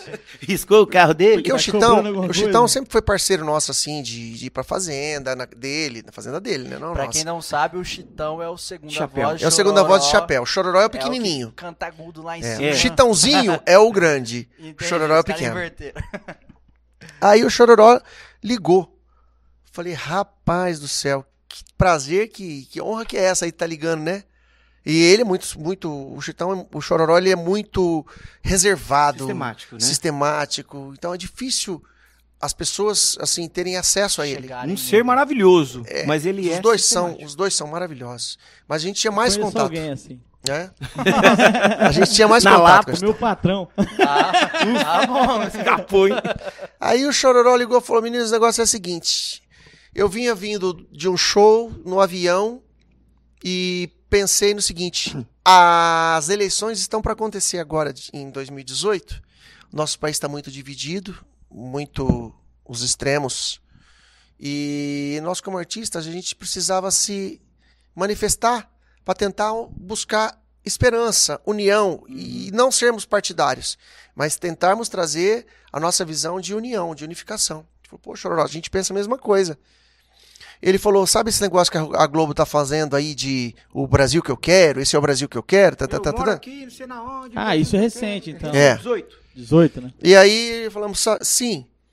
Ele falou, então, vamos fazer alguma coisa nesse sentido. Eu pensei em chamar ou a Paula Fernandes para compor comigo, ou o Vitor Chaves, ou vocês. Vitor e Léo, né? O Vitor Ah, e o e Léo bem. São grandes compositores. E vocês, vocês são os primeiros. Mentira, ele deve ter ligado pros dois. É. Aí eu ligar pros Ele falou, "Ó, caras. eu vou ligar pra. eu Liguei pra vocês. Se a gente não conseguir, aí eu acedo, eu tento com eles. Mas a gente falou, não, Chororó, isso é um desafio. Virou um Yard Word essa é um música. desafio pra Foram nós. 20. Sim. Vocês assistiram essa música. assistimos. Que a gente não esperava ver tudo aquilo. Porque a gente compõe em casa, normal. Vários cantores tops cantando. Só a os, música, só os mega, né? os mega. Muito E tem legal. cantores, tanto de, de esquerda, quanto de direita, quanto de centro. Foi uma Sim. miscelânea de partidos, né? E aí a gente falou, olha, vamos- então vamos fazer não o Brasil que eu quero para não ficar preso à Globo. O país que eu, o país que eu, como é que é? O país que eu quero construir. Aham. Não o Brasil que eu quero, o país que eu quero construir. Uhum. E essa música vai se tornar atemporal. E aí nós começamos a compor e ele começou a gostar, ele falou assim, ó, mostrei pra Noeli, mostrei pro... E ele Ah, dá um espetáculo também, ele também dá umas ideias. E a música é minha, do Kleber e dele. a hora que legal, ele chamou aquela constelação de artistas e falou, é como presente, vocês vão participar do clipe. Sim. Entendeu? Então Eu- tem hum, 24 grandes artistas e a gente, como compositor, entrando com um artista... Ali tá falando de Alcione, Gilberto Gil, Sim. Caetano Veloso, é, Ivete Sangalo, O Quest. Jota Quest. Tá perguntando aqui qual é a composição autoral de maior sucesso. sucesso. É o Frio da Solidão. Filho da Eu Solidão. acredito que seja essa, que todo Agora- mundo já pelo menos ouviu. Não. Ah, eu ouvi em algum Tem uma lugar. novidade que eu acho que esse ano a gente vai ter a- o nosso, nosso hit maior. Vai ser agora que acabamos de compor uma canção que o Zezé de Camargo vai lançar ela agora. É, que era um grande artista que a gente tinha vontade de ouvir a nossa música na voz dele. E ele acabou de gravar uma música nossa, que vai lançar provavelmente seja música de trabalho. É, o ano passado nós tivemos também uma alegria muito grande. Deus foi muito generoso com a gente, porque nós compusemos uma música A Volta dos Amigos, que fizeram Aham. aqueles shows nos estádios. Sim. A única música inédita é nossa. Eles ouviram mais de 250 canções. E não é porque nem tem o zoinho azul, porque nem são amigos. Essa música não é, não é bacana, não vai de, de encontro com o que eles querem. É assim que funciona, eu Aham. acho que é assim que é o legal, né? E essa música que chama Única, depois se vocês procurarem aí. O ano é, passado no Barretão que teve Foi a- lançado lá. Foi, nós estávamos lá. Tá Eu atrás do tava palco. lá também fotografando. Aquela música única que eles cantam lá, que é. Feito flor do mato, nossa história tem raiz. Desde muito cedo, tudo começou em mim. Primeira inspiração, sem deslizar do tom, um amor que não tem fim. Essa música, a ideia dela que chama Única, A gente cantando parece que você tá cantando pra uma garota, né? Aham. Mas não, é o amor que você tem pela música. Ah, que legal. Entendeu? Porque Não, a e gente. o que eu admiro, em- admiro em vocês, vocês ficaram tanto tempo dentro desse sertanejo e não mudaram a linha. Não foram cantar essas abobrinhas que é Sim, cantar. eu Não. ia falar isso. Não pro Cantar, lado comercial. é, comercial, tal, manter essa linha romântica. Não tem besteira no Cara, música de vocês, talvez- não, talvez- tem fervo. Não. Não. Talvez porque a gente seja um dos últimos remanescentes do rock Uhum. entrando pelo sertanejo. O rock sempre teve ideologias, ele sempre defendeu uma bandeira. Aham. A nossa bandeira Sempre deixava uma mensagem É, as músicas deles. A nossa bandeira sempre foi ideológica, sempre foi o amor. Independente É, de essa que... marca Cristo deixou em vocês, né? Uma coisa Sim. assim, né? E outra coisa, trazer mensagens que a gente possa deixar um legado, deixar um, um- um- um orgulho para os nossos filhos, para os nossos netos, que a nossa música ecoe Uhum. quando a gente já não estiver mais Por aqui exemplo, tem uma terra. música nossa que nós gravamos no nosso DVD com a participação de Renato Teixeira, estamos em Chororó, Bruno Marrone e o Edson, do Edson Hudson. Foi o último DVD que vocês gravaram. É, sim. nós gravamos aqui no Paulo Moura. foi eu. É, é, foi o, o- Não, teve um depois dele. Ah, tá. Foi é que esse nós gravamos aqui em Rio Preto, isso daqui que eu tô falando. 2014. Quando nós compusemos uma música que chama Trilhos, o, o- sempre a gente, quando a gente faz músicas, eh, como é que a gente faz a música, por exemplo? É, eu tenho uma, um dom assim de armazenar as, as, as melodias. E ele também, mas eu, eu, eu flui mais em mim. E na hora que a gente senta para compor, o Tony ele tem uma, um campo um campo imaginário de, de, de, de escrita muito bacana. E aí a gente vai um ele dá pitaco na melodia, ó, irmão, o refrão podia ser mais pontual, ou a gente eu dou um pitaco no assunto que a gente vai falar, algum, vamos fazer uma primeira parte bonita e um refrão comercial, Mais chiclete. né, para aí Hum. a gente vai, que nem o Tony fala, as ideias escutem, não a gente, né? Aham. E quando ele veio com a ideia de trilhos, que ele, como é que foi que você, foi um e-mail ou foi uma frase que você leu? Eu li uma frase que fala assim, é uma- um pensamento, né? Que fala que a vida é uma viagem, um trem. E esse trem para nas estações, descem pessoas, sobem pessoas. Cada estação da vida acontece isso. Você está sempre ganhando pessoas novas. Você tá com uma pessoa conversando, E na tua perdendo vida, passa uns pessoas. dois anos, ela sai da tua vida. E você sempre conhece pessoas que fizeram a vida valer a pena. Os amigos, os filhos, os irmãos. Uhum. E essas pessoas que fizeram a sua vida. É, os vocês da vida, né? E a própria fé que você encontra no decorrer da vida, você acha aquela, né, aquele grãozinho de mostarda, né? Uhum. E você começa a falar, você foi o melhor dessa vida que eu pude viver. E a vida é feita disso, desse trilho. E aí a gente começou a é, desenvolver a ideia em cima dessa, dessa ouvir, melodia, né? A gente tanto até um clipe também, chama Trilhos. Depois vocês veem no YouTube, preto e branco, tá maravilhoso. A gente tem um, quê com preto e branco, né? Em homenagem à primeira É, foto. do exatamente, essa deleta. Aí fala assim, né? Longe na minha viagem, sigo na linha do tempo. Sonhos, amor e saudade são minha bagagem aqui nesse trem. Entre lembranças e trilhos, eu vejo surgindo uma nova estação. Pessoas chegando, subindo e outras partindo, deixando o vagão. Tantas histórias vividas, tantas despedidas que chegam a doer. Em contrapartida, eu tive o prazer de encontrar alguém que fez tudo valer. Você, você foi o melhor dessa vida que eu pude viver. Você, você foi o melhor dessa vida que eu pude viver. Muito bonita a música, cara. Parabéns. mesmo, top E no clipe, cara, começa com o trilho, que é, que é a linha, do, a timeline da vida, é a linha do trem. A gente fala, Aham. longe na minha viagem, sigo na linha do tempo. Nos trilhos de Rio Preto ali ou não? Não, é legal ali também. Ó, agora, então vocês foram nessa carreira sertaneja, ficaram um bom tempo e até hoje produzem, então parceria com a galera. Mas agora estão sentindo, conhecendo um novo mundo, né? Sim. Como é que tá sendo esse novo encontro aí? Com Deus. É, Tá a gente, sendo a gente, a- na verdade, na verdade, a gente sempre compôs coisas ligadas ao gospel. aham. É, nós tínhamos bastante. Quando nós começamos a, a compor esse trabalho junto com, com, com o Evaldo, o Evaldo nos ajudou muito, ele nos orienta muito na parte gospel, na parte evangélica, porque a gente sempre tinha a, a, a, a presença de Deus, porque pela Igreja Católica a gente vinha desse lado. E de repente a gente descobriu o lado evangélico, um lado que não é, a gente não cresceu nessa, o, o gospel, quando ele cresce na igreja evangélica, ele sabe exatamente a linha que o evangélico entende, né? E a gente começou a entender como é que funcionava a, a linha que nós nos apaixonamos. Palavras que vocês iam colocar. Quais as palavras que sim. seriam? O jeito que é, é- a gente chama isso de evangeliquez. É uma Isso. linguagem que o, que o cristão evangélico brasileiro entende, Exato. sabe falar.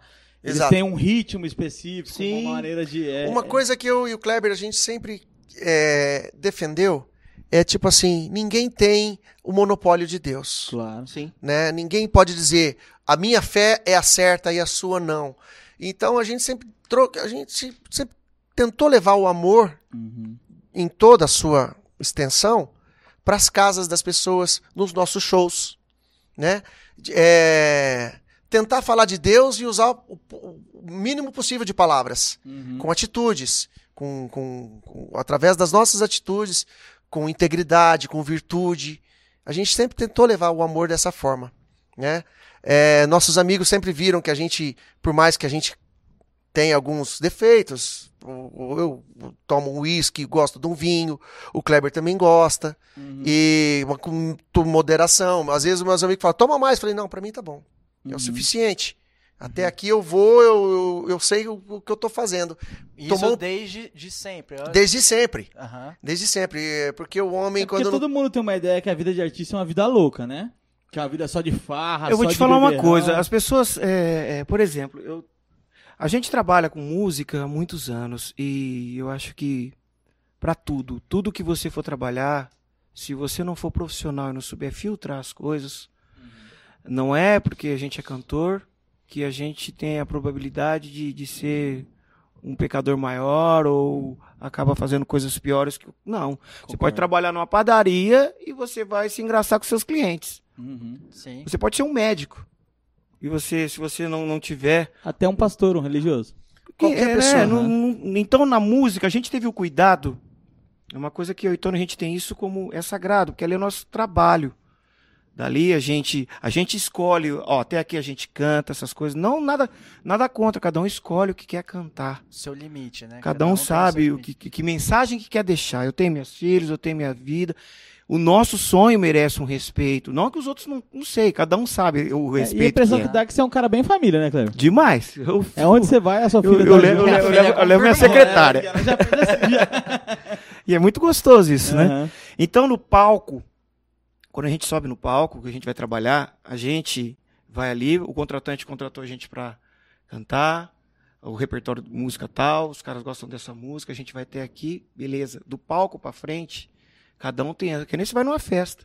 Você tem a sua mesa, você tá ali com a tua esposa, com seus filhos, você tá com seus pais, você tá tomando o teu esquinho, a tua cervejinha, mas você sabe que se você passar do limite, né, você vai Ah. estragar as festas das pessoas. Você de E você vai mesmo. deixar Isso. tua família super chateada com você.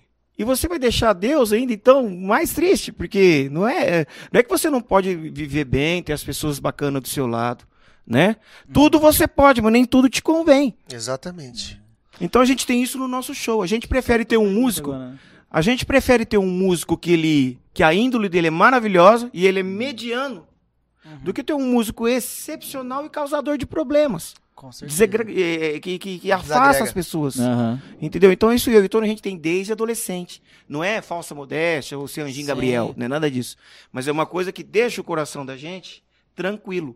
Porque a gente deixa, a gente, atrás da gente, tem mais 15 famílias. Tem o sanfoneiro, a mulher, os dois filhos, tem o baterista, mais quatro filhos, tem o motorista da van, que tem mais não sei o quê. Então a gente tem que subir no palco, ser profissional. Está quem- representando todo mundo. Que- quem- né? Exatamente. E sendo E outra- responsável pela vida e a nossa, pessoas e a também, né? nossa, a nossa Sim. conduta. Uma coisa que a gente sente muito assim, aversão, é a hipocrisia. Sim. A, hi- a hipocrisia pra gente é uma coisa altamente aversiva. É, pessoas que, que às vezes falam, olha, não pode fazer isso, mas ela faz. Entendeu? Ou não faz aquilo, mas É, faz olha, outra olha. coisa, né? Então, É. e, e começa com preconceitos. É, pô, quem que era o cara que mais abominava a hipocrisia? Jesus Cristo, Sim. né? Olha, não pode. Ele falou, poxa, o que, que é isso? Não, ela não pode sentar aqui pra jantar com a gente. Por Como que não? não? Como eu não posso comer na casa do cara? Uhum. Ele abominava. Então, isso é uma coisa que a gente. Se Jesus ensinou que a hipocrisia é uma coisa altamente vers- aversiva, a gente sente isso também. É, Mas eu- a eu gente é um de- ato falho também. A gente é seres humanos. Uhum. E uma época atrás eu também errei muito. A minha vinda para a igreja foi exatamente para isso. Porque eu quis. Aquilo, eu me sentia mal com aquilo. Tudo vim conversando com a minha filha. As coisas. Que me fazia mal. Eu já começava a falar assim: ó, eu fui, mas eu não queria jamais ir. Uhum. Então eu tava buscando o quê? A seta. Você tá indo pra Ah. lá, ó. Você tá indo pra lá. Salvação, né? A seta é aqui, ó. Anda aqui pra você ver. Não é? Faz as coisas que você tá reto aqui. Tudo bem. Você tá com quem? Mas como você tinha falado, a gente sempre compôs coisas assim. é, Mas dessa vez, a, gente, a hora que conhecemos o Ev- o Evaldo, nós tentamos fazer um trabalho exclusivo, gospel, paralelo ao nosso trabalho secular. Uhum. Então, e esse, porque a gente falou, pastor, tem lugares que nós vamos que a igreja não alcança. Esses shows, o pessoal tudo maluco, e a gente chega, são. O Tony é incrível. Porque é, é- é assim, quem vai na festa, festa é o nome, né? Senta lá, trabalhou a semana inteira, puxa a gravata, né? E vai tomar tua cerveja, vai tomar seu isso, vai curtir. Só que o Tony, ele tem um. Essa parte dele emocional, ele deixa pro final. Recentemente, faz uma semana, nós fizemos um evento é, menor. Foi no Félix Petróleo ali, se eu não me engano. O nome. E no, a última música o Tony falou assim, irmão, vamos fazer minha oração. E a gente tava cantando aqueles modão, né? O Normal. Kleber falou, Irmão, o quê? Aqui, Você vai esse povo fazer aqui? bêbado. Tudo bêbado. Ele falou assim, mas é agora. É agora. Eu falei, irmão. Aí eu falei, é de pau. Taca ali, pau. Se, se, se Deus falou no teu ouvido, pai, rasga. Porque é assim, né? A gente acerta junto e erra junto. Aí ele falou, gente, eu precisava de um minuto. Parou a festa. Pessoal. Por favor, eu precisava de um minuto. Foi parando, foi parando esses, esses barulhos de coisas, sabe essas coisas assim. Uhum. Foi parando e o Tony começou a falar. E a gente foi fazendo. Que nem aqui, ó. Cara. Aí começou a música, a gente começou a cantar tudo. Eu tenho um costume de cantar com o olho fechado. Não consigo cantar assim, olhando para as pessoas. Uhum. É, na hora que acabou a música, a gente- foi aplaudido de pé. Mas não é o aplaudido de pé que importa nessa hora. Legal, a gente sabe que a gente canta bacana. Chegou lá a mensagem. Exato. O Tony conseguiu, antes ele fez todo um. Ele preparou todo o- terreno para a música, para canalizar. Uhum. E tem pessoas lá, e a maioria estavam tudo desesperado lá. Estavam bebendo para festejar, mas também para esquecer, sabe lá o quê? Qual a falta? É. A gente sente isso quando a gente canta nos lugares. A gente percebe quando a pessoa tá muito apegada ao álcool, tá muito apegada a alguma coisa, ela tá procurando. Algum- ela tá algum. Todo, todo excesso esconde uma falta, Esconde né? uma falta. E eu, eu, eu falei uma coisa que bate bem com o que a gente sente no, no dia a dia. As pessoas têm vergonha de falar de Deus. Tem. E porque, de uma certa forma, o, o evangeliquez, e- e no geral, Uhum. a- as falsas igrejas Queimam a imagem. queimam, queimam tudo. Então as pessoas ficam reticentes com O negativo, ele é, ele é Sim. avassalador. E, e como é que você vai dizer assim, não? A PIB não é igual a, a outra igreja que você está acostumado. você, É. você, ah, não, tá é tudo bom. igual. Vocês, é tudo crente. Fala, peraí um pouquinho. Até o capeta é crente. Agora, até- até o cap- sabe que Deus existe. Uhum. Agora, você crer e, e caminhar com, com Jesus é diferente. Diferente. É diferente. Você é, precisa conhecer Cristo. Ah, mas eu, eu, você conhece? Ah, como é que você conhece? Você conhece os evangelhos? Uhum. Ah, eu. É tudo igual. É lá tudo Na igual. verdade, a vida cristã, ela tá ligada com a produção de frutos. Isso. Não é só saber, Isso. é fazer acontecer. Exatamente. É viver o negócio, entendeu? Então esse que é o grande problema. Quando você fala de hipocrisia, eu acho que é porque a maior marca de um cristão é coerência. É Bonito. discurso alinhado Isso. à, à prática. Exatamente. É? Exatamente. Nós estávamos no nosso cabeleireiro, um querido amigo nosso. Ele. Barbário, Carlos Barbário, Barbário. A Barbário. Grande cara. É, e Carlos eu quero que Barbário. vocês vão lá, porque é muito legal É isso. lá no Georgina. um Ele deu um depoimento. Porque a gente não chega no lugar e fala assim, ó, você é, você é crente, você torce pra que time? A gente não, Sim. é. não pergunta qual é a tua religião, deixa de ser. Só que a nossa música, a, a, a minha oração, ela começou a tocar na- nas rádios aqui de Rio Preto e do Brasil inteiro. Em rádios FM, não rádios gospel. A minha oração. Ganhou em primeiro lugar na nativa um mês inteiro. E nós disputávamos com. E, a- e ela subiu na pandemia, quando as pessoas estavam Exatamente. mais oprimidas, né? E ela ganhava, tipo assim, a melhor de três, com o Luan Santana, com o Jorge Matheus, com quem se, na época. Né? Isso que é.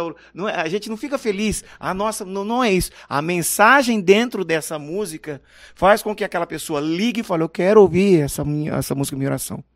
E o, o, o Carlos Barbaro, que é o cabeleireiro, muito bacana, ele virou e falou assim: "Ô, Meninos, eu preciso falar uma coisa pra vocês.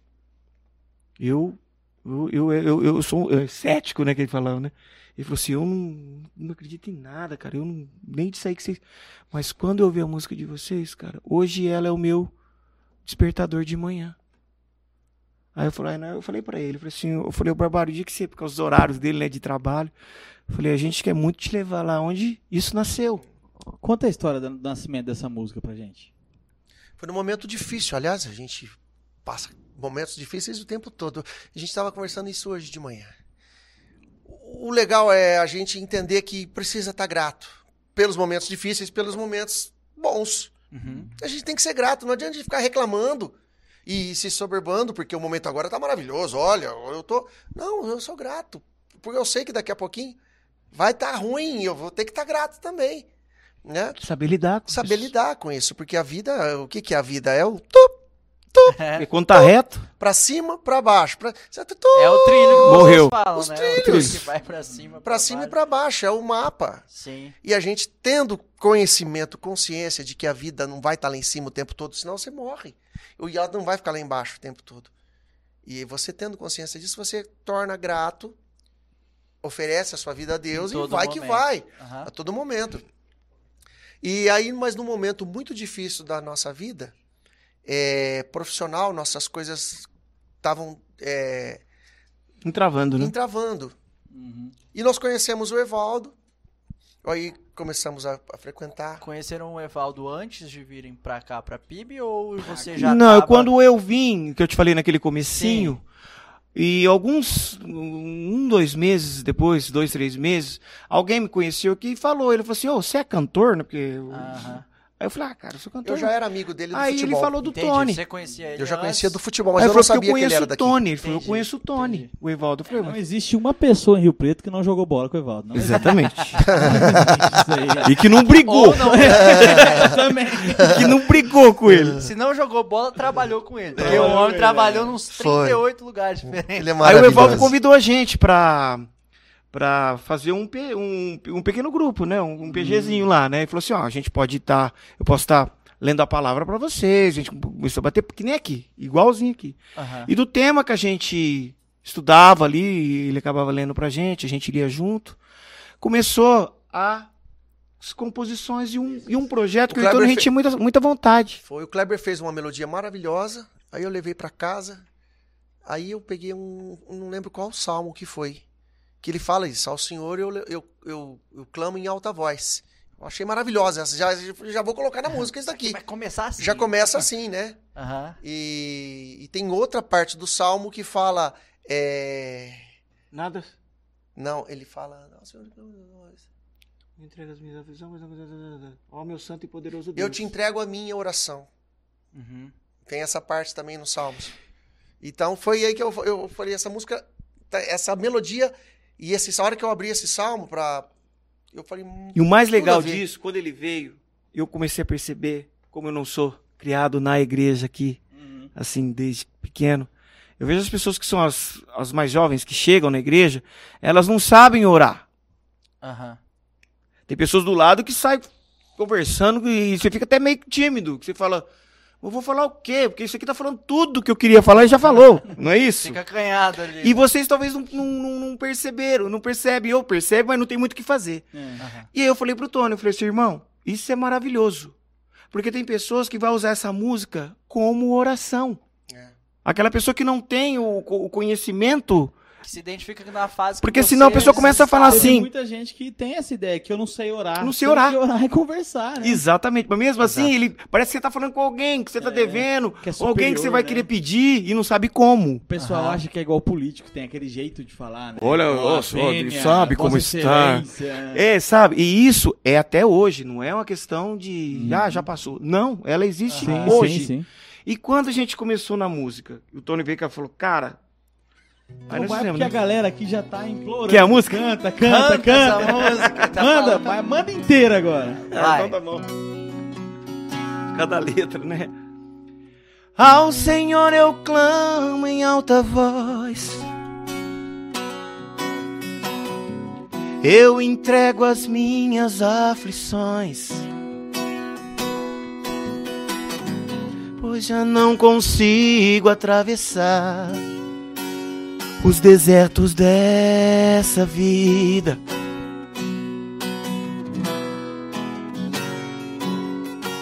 Ó meu santo e poderoso Deus,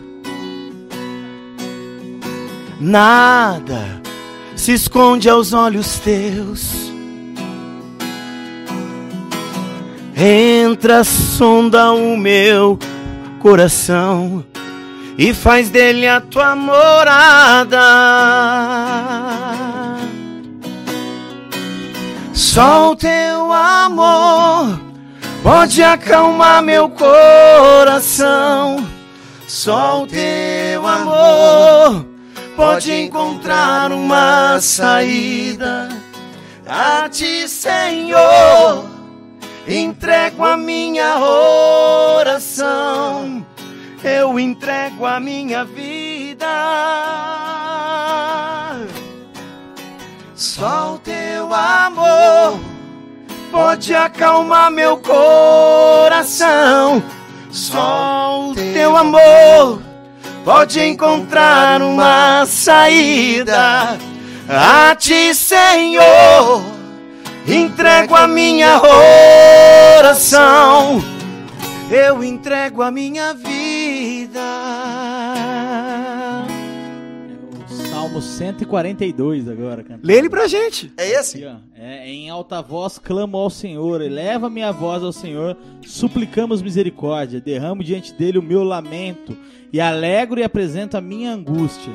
Perdão, a ele apresento a minha angústia. Quando o meu espírito desanima, és tu que conhece o caminho que eu devo seguir. Na vereda por onde eu ando, esco- esconderam uma armadilha contra mim. Olha para a minha direita e vê. Ninguém se preocupa comigo, não tenho abrigo seguro. Ninguém se importa com a vida. Clamo a ti e digo: Tu és o meu refúgio, és tudo que eu tenho na terra dos viventes. Dá atenção ao meu clamor, pois eu estou muito abatido. Livra-me dos que me perseguem, pois são mais fortes do que eu. Liberta-me dessa prisão e eu renderei graças ao seu nome. Então os justos se re- reunirão à minha volta por causa da sua bondade comigo. É. Ah, moleque! 148. Não é legal, cara, de você ver a nascente disso, Sim. né? Fenomenal. Aí a hora a hora que eu li esse salmo, eu falei, é isso. A música ela tem que falar disso. Uhum. Cara, que legal. Eu imagino assim, depois que vocês tiveram é, essa aproximação com, com a igreja, com o Evaldo, esse discipulado que foi feito, de vocês discutirem e tirarem suas dúvidas a respeito de Deus e da igreja e tal, talvez é, essa aproximação possa ter confro- confrontado de alguma forma vocês, e, e eu queria que vocês contassem como que vocês lidam com isso, com o lance de Cara, eu, eu canto sertanejo, eu estou nas festas e, e eu tô é, me aproximando de Deus. Co- como que isso convive dentro de vocês? É Eu, uma eu, dúvida. eu, eu tenho assim uma coisa no meu coração, por exemplo, dá um exemplo aqui, bem, Tá. bem tranquilo. Vamos supor que você tá de moto e cai e o SAMU vem e te pega lá para te ajudar. O cara vai lá, você tem que. O cara tenta te ajudar, te dá choque, não sei o que, não sei o que. E ele nem é evangélico. Ele é. qualquer coisa. Ou nem, nem, nem crê em nada. Eu acho que ali é o quê? A gente tem que avalizar o quê? Pela religião dele ou por, pelo o que ele fez com você? Uhum. Isso vale para Deus como? É pela religião ou pelo é um ser humano? Eu preciso ajudar esse cara. Eu preciso é, tentar salvá-lo. Eu É acho que que, quando- faria. é isso. É então eu penso faria. assim, quando a gente tá nos shows, é, a gente tá lá trabalhando, como eu disse, tem mais 14 pessoas, famílias, que depende disso. Lógico. Ah, mas vocês vão num lugar onde a pessoa vai não sei o quê, mas em, em- qualquer lugar que a gente for. Você vai num casamento. Você não sabe se aquelas moças que são convidadas ali, o que elas fazem da vida delas. E a gente cria esse. Não, mas eu tô aqui no casamento do, do, do- do Tony, só tem gente da igreja. Às vezes não. Uhum. E a gente, a gente que eu falo, o ser humano, rotula. Se você tem uma coisa, você tá tudo certo. Se você E nos shows é assim. Tem Exato. pessoas que vão lá para ouvir nossas canções, como vocês estão ouvindo aqui. E, de certa forma, conhecendo nossa. Pô, é legal, eu gosto. Ou Não, não gosto, mas enfim, gosto é gosto. Mas vocês não estão procurando alguma coisa de errado nisso. E nem a gente, pelo contrário, a gente tem família, a gente tem os compromissos para honrar, para trabalhar. É complicado? É complicado. Onde a gente vai, o lugar é mais poluído? Sim, mas eu acho que a gente. Alguma missão Deus tem para nós isso, da gente estar cantando, levando a palavra de Deus. Talvez nesses seria- lugares. Talvez seria, em algum momento, uma opção da gente cantar apenas gospel. Tá? No momento a gente sente que a gente sente a necessidade de ainda estar no mercado secular. Sentimos muita necessidade e de estar levando Cristo para esse mercado. É como Aham. se estivesse buscando ovelhas que estão desgarradas. É avassalador, gente. Vocês têm que ter ideia. Porque eu acho que quando a gente canta aqui na igreja, lógico, é espetacular. É, você sai daqui renovado, você sai da, né? Coisas aqui você deixa, deixa aqui e leva o amor, leva a mensagem do dia. Uhum. Mas quando a gente está num lugar que é um show, com pessoas que tem gente que crê, tem gente que não crê, tem gente que quer nem saber do que você crê, do que você não crê. E o Tony fala assim, gente, eu preciso falar uma coisa para vocês, A um minuto. mensagem baixa de É. forma diferente. Isso já valeu o Se ingresso, já valeu tudo. salvou É, a Cristo, A gente Sim. teve uma Já valeu a experiência- É, realmente, não. Uma alma vale mais que um. já valeu a pena. A gente Sim, tem. sem dúvidas. Teve uma experiência no Brasil que a gente viu isso com o Regis Danese. Vocês lembram, né? Mas é amigo nosso. É amigo de vocês? É, o, o produtor da nossa música Minha Oração, O Josué que veio aqui na igreja. é o- ele é produtor, ele é amigo. Ele que produziu minha Cara, e oração. você via assim, ambientes assim, rodeio, o cara Cantando a entrava, as pessoas choravam. As pessoas Chorava estão ali, muito, muito vazias e carentes. Eu acho que eles têm aquilo que o Tony falou, além da vergonha de falar de Deus, de falar Jesus, né? Aham. É uma vergonha absurda, não é? Não é a coisa que a gente tá querendo fazer média ou graça, a gente não, não precisa disso. Mas isso que o Tony falou é a mais pura verdade. Então quando entra um artista em cima desse palco e fala e canta essa música e fala, ó, gente, se permitam. Se permitam a, a conectar com Deus.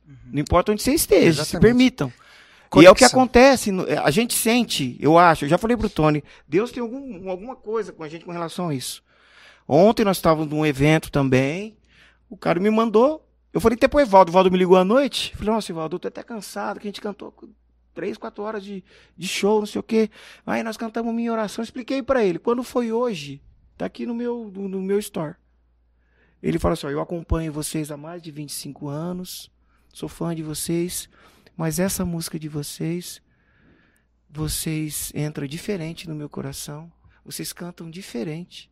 Eu não consigo, eu tô tentando achar uma palavra pra- pra falar Aham. dessa música de vocês. Vocês sentem que essa nova fase, talvez, aí da, da vida de vocês, com essas composições, elas bateram diferente ali quando as pessoas ouviram? Cara, por mim eu vou vocês- te falar uma coisa de experiência própria. Eu mudei muito. Você mudou. Mudei muito. Cara, não tô é falando, um- ah, eu mudei, agora eu sou. Agora não, ninguém. Não é isso. Coisas que eu fazia que era no- normal. Coisas normal. Ó, tá os amigos do futebol lá, vamos lá no, no, no boteco lá, vamos tomar uma, uma gelada com os meninos, bater uma bola. Não tem. Na minha cabeça, não é que isso. Agora eu não vou. Não é isso. Tô te dando um exemplo, né? Uhum. É, antes não me incomodava.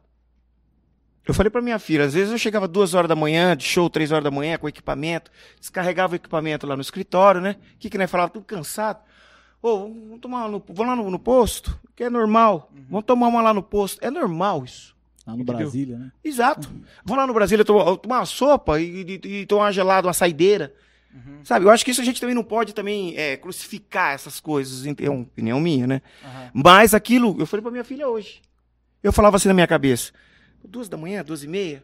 Ah, eu chego às três e meia da manhã em casa, uma hora, quatro horas da manhã, já é de madrugada. Minha mulher vai estar dormindo, Vou minha filha vai estar não faz dormindo. diferença pra ninguém. É um raciocínio é, muito instantâneo. Uhum. Mas com o decorrer da minha vinda e, e- e eu buscando sabedoria, e eu buscando, querendo não só ouvir, eu querendo, eu querendo é, sentir. Isso foi fazendo pra mim, falou, não, eu quero ir pra minha casa. Uhum. Nada contra, pessoal. Ó, Vai vocês, moçada. Toma lá por mim lá, beleza. Mas eu quero ver minhas filhas, eu quero ver minha, eu quero chegar na minha casa. E você, Tony, tem sentido isso? Como é que tem sido o processo? Cara, é... eu tenho uma conexão assim com Cristo bem, bem, bem profunda, sabe? Uhum. Desde sempre. Desde o livrinho. Desde o Desde o livrinho. Eu já ando com ele desde os Gideões. Uhum. Né? E é o que eu sempre falo é, para minha minha própria família que ainda mantém-se católica. Eu falo vocês conhecem Cristo só de ouvir falar, vocês não caminham com ele. Precisa conhecer. Precisa conhecer o teu Salvador, o teu Senhor. Você, precisa, você conhece Jesus apenas de ouvir falar.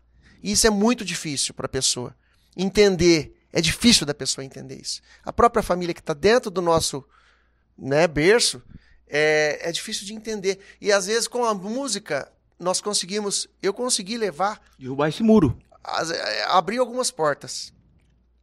Entendeu? Porque grande parte da minha família fala, você virou crente. Eu falo, não, eu sempre fui. Uhum. Eu sempre fui crente. Eu, sou, eu não sou igrejista de, de ficar falando, olha, vai pra igreja, vai pra... Não, conheça Cristo. Depois, segundo passo, escolha uma igreja. Mas Sim, conheça Jesus. Então, isso, isso sempre foi muito forte dentro de mim. sim. E eu sempre disse pro Kleber, você precisa conhecê-lo. Uhum. Você precisa ter conexão com o Espírito Santo, com Deus, com, com Jesus Cristo. Precisa. Cara, o que eu sinto, cara, é assim. É de dentro pra fora. Não é uma mudança que eu tenho que catar um, um, um- um guia. Um guia que eu falo, guia mesmo. Uhum. Ó, essa segunda você vai ter que fazer isso, na terça você vai ter que fazer aquilo, pra chegar no sábado você tá. Tua conexão tá. Nossa, tua estrada de conexão tá feita, É, isso é religião. né? É. Isso daí eu não. não- era onde me travava. Aham. Eu falava, não, não é possível. Que não tem uma, uma coisa que. Você canta uma música que você gosta, ou que você lembra de alguma coisa, ou de um cheiro de comida. Nossa, isso aqui é comidinha da minha mãe, não é? Uhum. Te, te, te, te dispara. Eu acho que é isso. Eu, a- a- no no meu ver, a religião e, o, e a intimidade com Deus é essa. Que na hora que você fala de Deus, ou você fala de Jesus, mesmo que você não tenha tanto conhecimento, mas que você tenha aquelas pessoas em volta para te mostrar a seta, mas você tem que sentir aquilo. Porque eu posso vir aqui 10 anos, sentar nada. naquele banco Que é o ali, que o pastor cara. falou num dos cultos, né? Tem muita gente que, que tem a igreja, mas que, que, que Deus- não tem Deus, né? Sim. Tem muita gente que a igreja tem e que Deus não tem ela. A igreja tem a pessoa, mas Deus não a tem, Uhum. né? Ela vem na igreja por uma questão de costume, Uhum. mas não se conecta. Eu acho que assim, quando você começa a acostumar, uma coisa que não é de se acostumar, é de você ter. Ela é, ela, ela, é- ela é bem, ela, é- ela, é- ela é bem distante. Então tem vezes, é normal, nós somos seres humanos, tem vezes que a gente vem na igreja, mas a gente sabe que a gente não tá. Mas a gente pode estar. Uhum. Você veio meio desanimadão, meio que você fala, ah, não sei, mas você sai falando, ainda bem que eu vim. Uhum. É, em uns 15 anos atrás, mais ou menos, nós compusemos uma música chamada Tesouro no Fundo do Mar. Que foi um curso que eu fiz, e esse palestrante falava assim: imagina um navio com uma carga preciosa de ouro, joias, tendo que atravessar o oceano. E esse navio, com tanta coisa, dinheiro, tudo, esse navio chegou no meio do oceano, bem na parte mais funda do abismo oceânico. Houve uma tempestade gigantesca e ele naufragou, afundou, com toda a carga. E não Todo tesouro. todo tesouro não tem como resgatar isso lá. Não, não existe nem, nem submarino consegue chegar lá. Quanto vale esse tesouro?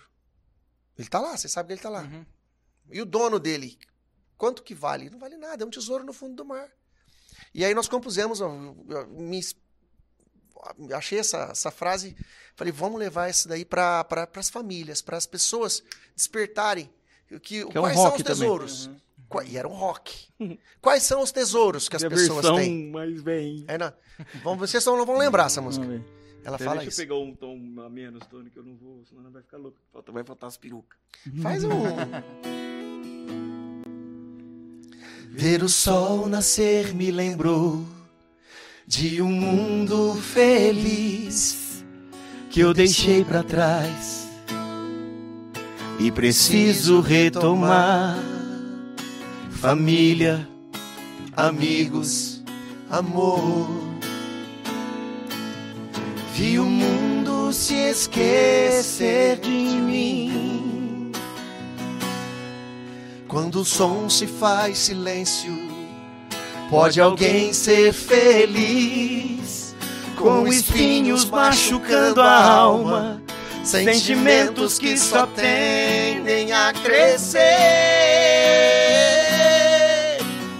Vale o meu dinheiro? Tenho quase tudo. Eu não sei sorrir. Ah, eu não tenho nada. De que vale o mundo inteiro? Estou sozinho aqui. Agora eu entendo. De mim. Preciso retornar. voltar para o meu mundo. De que vale o meu tesouro no fundo do mar? No fundo do mar. Show de bola, cara. Tô com uma bom. pergunta aqui que é- eu não sabia e a gente foi até conferir pra ver o que que era. Aí a pergunta é a seguinte, do Fábio Linhares. Ele falou assim, o que vocês acham do álbum gospel gravado pelo cantor Luciano? E a gente foi procurar pra ver aqui, é do Zezé de Camargo Luciano. Ele É, gravou um sim, CD gospel. gravou. Eu não sabia. Ele gravou uma música agora a pedido. A mãe dele, ela é, ela, ela é evangélica. E ela sempre pediu pro Luciano se um dia é, ele não gravaria algumas canções. E ele deve ter sido tocado. Porque é, o Luciano, o Zezé, falando em carreira musical, eles não têm muito mais o que, Alcançar é, lá, o já que mostrar, cima, né? o que. Foram né? no- Os Filhos de Francisco, o filme, a história é verdade, aquela história difícil, perde um irmão, e o Luciano vendendo rede lá daquele Goiás. né? E hoje, eu acho que foi o momento dele fazer isso. Eu acho que isso é muito, muito bom, muito bacana. O César Menotti e o Fabiano, eles são também evangélicos, né? Os dois gordão. Então, E eles lançaram uma música agora. né? Eles lançaram, região, São. eles lançaram uma música agora belíssima. Belíssima. Que tá todo mundo é, compartilhando a música dele, que é uma música também cristã, né? Uma música evangélica, né? uhum. Então, a, a gente tá sentindo que os artistas, a época, isso tá sendo a oportunidade de, de. A pandemia não tá sendo só aquele negócio da gente. Que eu não acredito muito, que vai transformar uma pessoa, que hoje você tá sendo bacana, você tá me dando 10 cesta básica, mas na hora que isso aqui acabar, você vai. Se, se não for de dentro pra fora, Eu você vai oro- votar. Eu oro muito para que o, o Luciano ele seja aquela terra fértil onde a semente cai e fertiliza, Amém. né? Eu oro muito para que seja isso. E ele fez um trabalho bacana. E Ficou ele lindo, né? tá, ficou linda a música. ele tá muito empolgado Em com casa eu isso. vou procurar saber. não- Porque eu vou te falar, cara, é- a gente como cantor, artista, é diferente cantar pra Deus. É diferente. O que, que vocês sentem de diferente? No meu caso, eu sinto que eu, eu, eu, eu, eu tenho uma conexão. Eu- aquilo que eu canto, eu acredito. É. Aquilo que eu, que eu, que eu que- a interpretação, eu me emociono. Mas ao ponto a gente é profissional, a gente não se desfaz, né? Não, senão É, fica Agora há difícil. pouco a gente tava falando aqui, né, que você me viu falando ontem na igreja, e eu falei pra você o tanto que eu fiquei nervoso, Sim, porque primeiro a mensagem fala comigo, exato. e ela É isso. maltrata a minha alma. É isso. Aí depois eu preciso expor, e eu acho que é o que tem acontecido na música também, né? Sim. A música A gente tem esses dois você. formatos. Porque senão quando você põe ela pra fora, ela não tem sentimento. Por exemplo, tem certas músicas que a gente já canta há muito tempo. assim, é música sertaneja. E devido ao compromisso, a gente vai lá, que nem o a gente fala, a gente é profissional, certinho, bacana, mas liga um botãozinho que chama piloto automático. Fala, toda vez que eu viajava, mas ela não, você não tem uma conexão com alguma coisa. Você tem que colocar aquela música ali na hora para as pessoas dançarem, cantarem, não sei o quê. Mas não te emociona. A música, não só a minha oração, depois a gente começou a cantar outras músicas aqui com vocês. Por isso que a gente vê as pessoas se emocionando quando estão ali na, na- nos bancos. Eles não vieram aqui só para chorar ou para agradecer. Não, eles vieram aqui para ter uma conexão. Uma verdadeira conexão. Vocês pedem pra gente fechar nossos olhos, não para não entrar poeira. Não é verdade? É pra gente se concentrar naquilo que você, naquilo que mais está te deixando aflito ou que você não está conseguindo resolver no momento. Eu comecei a perceber na igreja, e é uma verdade. Um dia eu, eu não fechei o olho. né? Você pediu, ele pediu, eu, eu, eu fiquei, fiquei aqui. Aí tinha um aqui assim perto de mim que estava agradecendo, agradecendo, porque muito obrigado, Senhor. me apareceu um serviço, eu estava desempregado, não sei o quê. E, e eu achei aquilo demais. A gente quer ver isso até então. E mais ali, ó, o outro pedindo serviço. Então cada um tem um, né? Cada um, um, que nem ele falou, né? Tem que te tocar a palavra, que nem você estudou ela dois, três dias antes, para você ter essa conexão. A conexão com Deus é diferente de você cantar qualquer música. Sem dúvida. Qualquer música. Você pode falar assim, ó, mas essa música é um sucesso no Brasil. Mas eu falo isso de, de, de, de, de- de vivência. Porque a gente canta as nossas músicas, a minha oração, nos nossos eventos. E ela é diferente. Aham. Ó, deixa eu te fazer uma pergunta então. Vamos lá. Você falou que o futuro agora, por, por enquanto, de vocês, profissionalmente, vocês ainda vão continuar com essa linha do trabalho que vocês já fazem, né? Que não é um trabalho, é um trabalho lindo, é um trabalho muito bonito, que não é um Obrigado. trabalho. Mas assim, e espiritualmente, vocês estão começando a observar o futuro de vocês, como é que vocês vão progredir no reino, no serviço, aqui no relacionamento com a igreja? Tem alguma coisa na mente de vocês? Tem, claro que tem. É, a gente já vinha começando no começo do ano, já um, um propósito, um, uma, uma- um combinado com o pastor, da gente estar na parte musical aqui, né? E a gente ia até fazer um, um novo, um novo com o Maestro Robinho, um novo Um show, outro evento, né? um, Um- um, não é um show, Não é show que um- vocês é um- falam, é uma, é uma, uma apresentação. É, apresentação apresentação, sim. já com, a, se eu não me engano, com um outro tipo de com a orquestra, com o coral junto. Então a gente já tinha, aí veio a pandemia, É, a pandemia mudou deu uma bagunçada vidas, né? toda. Mas os nossos planos é para sempre agora, tá aqui. Eu tenho no É a meu nossa coração. casa, né? cara agora. É a nossa casa, Eu né? tenho no meu coração uma coisa que Deus fala com a gente. Deus te mostra o caminho e você, quem acredita, começa a seguir mesmo. É verdade. Você começa a, a falar, não, eu quero ir por aqui mesmo. Então a gente, o Tony, nas viagens, a gente nem liga o rádio. A gente deixa o violão, cada inspiração, e a gente conversa muito. E ele fala uma coisa, ele fala, irmão, deixa Deus. Deixa Deus agir. Se for pra gente ter que cantar nas igrejas, Deus quiser isso da gente, ele acha que a nossa mensagem, que cada pastor foi para um lugar, cada, cada discípulo foi para um lugar. E nós vamos, vamos ouvir ele falar. As coisas vão fluir para isso, né? porque nós estamos com os- o coração aberto. Que nem o Tony falou assim: Deus é, Jesus é tão gentil que ele só entra no teu coração se você convidar. Se você não, não chamar, não falar, entra, entra e faz morada no meu coração, ele não vai vir. Não porque ele não queira, ele está esperando isso. Então a gente conversa muito com isso, deixa Deus agir no nosso coração. Se for pra gente ter que cantar, continuar fazendo o que a gente tem fazendo, mas cantar lá na, na, na, na casa do chapéu, numa cidadezinha onde tem pessoas que estão lá desgarradas. E ele fala, gente, eu preciso de um minuto de vocês.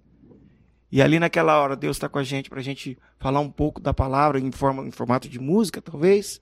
Que seja. A gente quer que Deus haja na nossa vida da forma que ele achar certo. E se ele falar, para de cantar? Quero que você vá lá na África cuidar de um povo que tá com fome. Que seja. Vai lá? Que seja, que seja. Regaçar a manga? Porque vai ser uma coisa que em mim vai incomodar. Eu falo, não tô Uhum. querendo mais cantar. Alguma coisa tá falando que eu não quero mais cantar. É, eu tô falando hipoteticamente, Deus É, falando porque- no teu coração. Vai lá, Isso, Kleber. Porque quando fala uma coisa que vai te. Por exemplo, é, eu já falei isso na igreja, já. Nossa, eu tomava muito, bebia muito, aquilo eu gostava e era uma coisa Uhum. que me fazia um bem, né, né? Só que chegou uma hora que começou a me incomodar. Transitória, né? Começou a me incomodar. Então foi de dentro para fora essa essa linha. O que eu acho legal esse espaço que vocês estão dando aqui pra gente, é a gente mostrar para as pessoas assim que, que estão mais dentro da igreja, né? Porque hoje globalizou muito tudo, né? Por um lado foi muito bom, mas por outro lado foi muito ruim. A melhor coisa que inventaram, a internet. A pior coisa que inventaram, a internet, né? Mas o bacana disso é a gente poder esclarecer, de, pelo menos na nossa vida, que o que a gente faz, mesmo a música que a gente está trabalhando, é com permissão de Deus. Sim. Não é porque a gente. Quando você quer fazer alguma coisa errada, já não é de permissão, é o teu livre-arbítrio, né? Você, você faz do jeito que você quer. Mas isso que a gente está levando para as pessoas há anos, há quase 30 anos, se não fosse de Deus, a gente não estava junto. Se Deus falasse assim, não, vocês não têm que estar tá junto. Mas é uma amizade de 30 anos. A gente escreve músicas para pessoas que a gente nunca imaginou.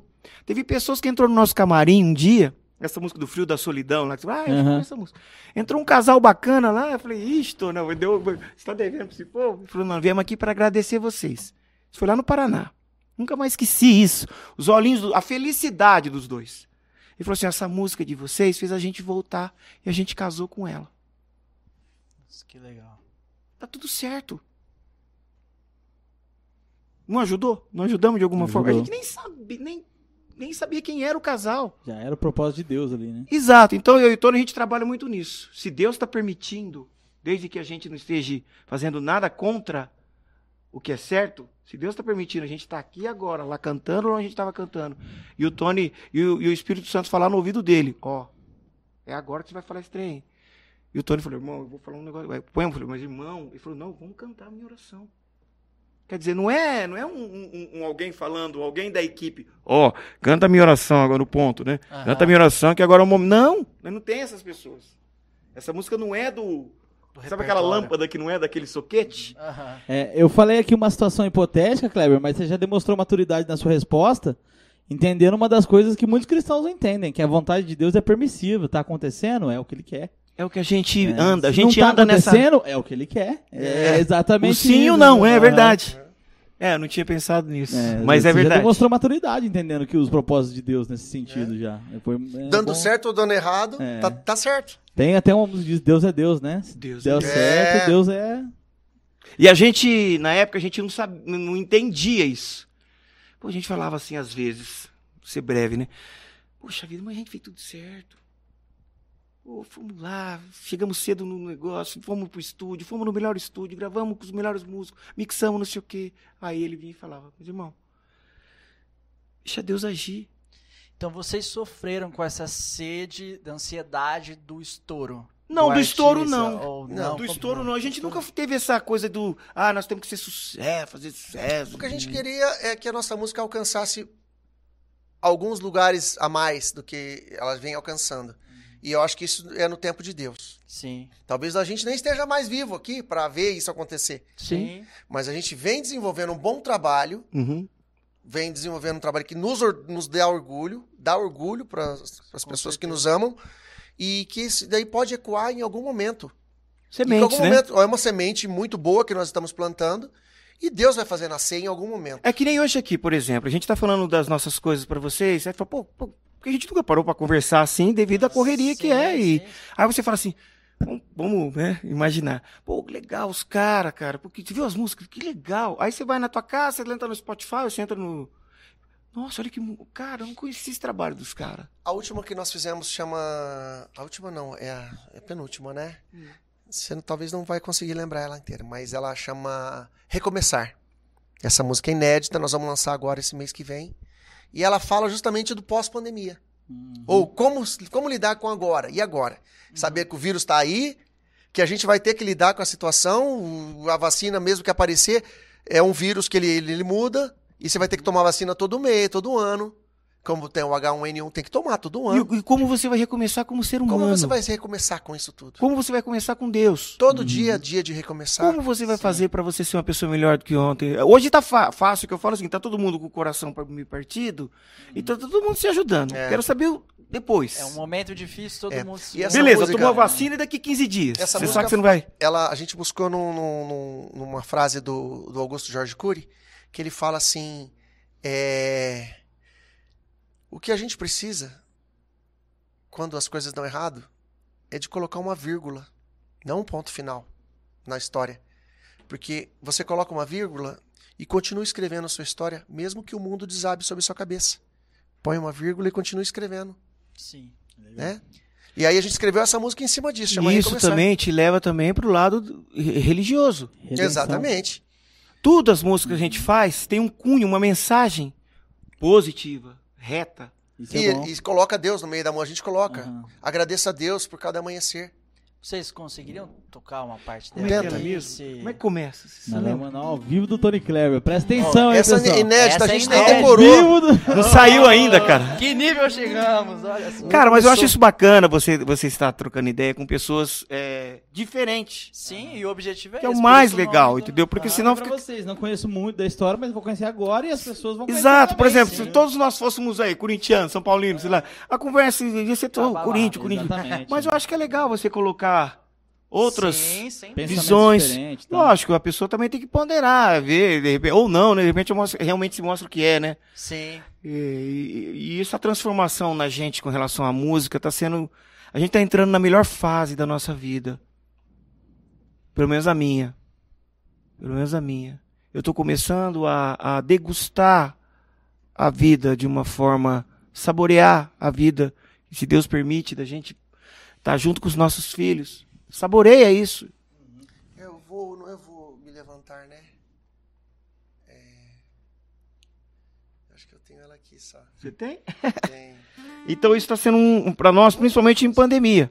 Deixa eu fazer mais uma pergunta. E assim, eu, eu clipe a gente tem um negócio que a gente já conversou que a gente tem que perguntar coisas assim que se- podem ser, até parecer polêmicas, Não, mas, mas assim, eu acho que é é a legal, oportunidade boa de vocês falarem, né? isso. Sim. Lógico. A gente teve lá no- nos Estados Unidos recentemente ah, um rapper famoso que se converteu a Jesus, né? E ele começou a. Como é que é o nome dele mesmo? É? Kanye West. E ele começou a produzir música cristã agora, né? Uhum. Só que ele recebeu uma crítica muito dura. As pessoas começaram a falar que ele procurou o cristão porque ele não ia bem na Uhum. linha que ele tava e Uhum. ele viu como uma maneira comercial de lucrar mais, Sim, né? sim. É, é, até no Brasil tem muitas pessoas que já fizeram isso e já foi, receberam a mesma crítica. Até, Sim. na verdade, porque algumas pessoas enxergam que o meio cristão também virou um meio comercial. Sim, sim. Senão o som livre não ia entrar. Sim, entendeu? sim, a gente sabe sim. disso. Gospel é Uma margem, É, né? tanto que essa, essa ideia hoje de música gospel, por algumas pessoas, é até meio pejorativo Sim. chamar de gospel. As pessoas costumam chamar, ah, não, essa música é cristã. Certo. Se vocês recebessem esse tipo de crítica, como vocês lidariam? Cara, eu. Eu, me- eu não sei com relação a isso, porque a gente tá tão tranquilo com isso. Por exemplo, a música A Nossa Voz lá, que vocês ouviram de vários artistas. Sei. Atrás dessa música, deu um- milhões de vis- visualizações e YouTube, vocês sabem que tem a rentabilidade, né? de-. Cara, nós doamos o nosso cachê de, de, de autoral inteiro. Chama Amigos do Bem.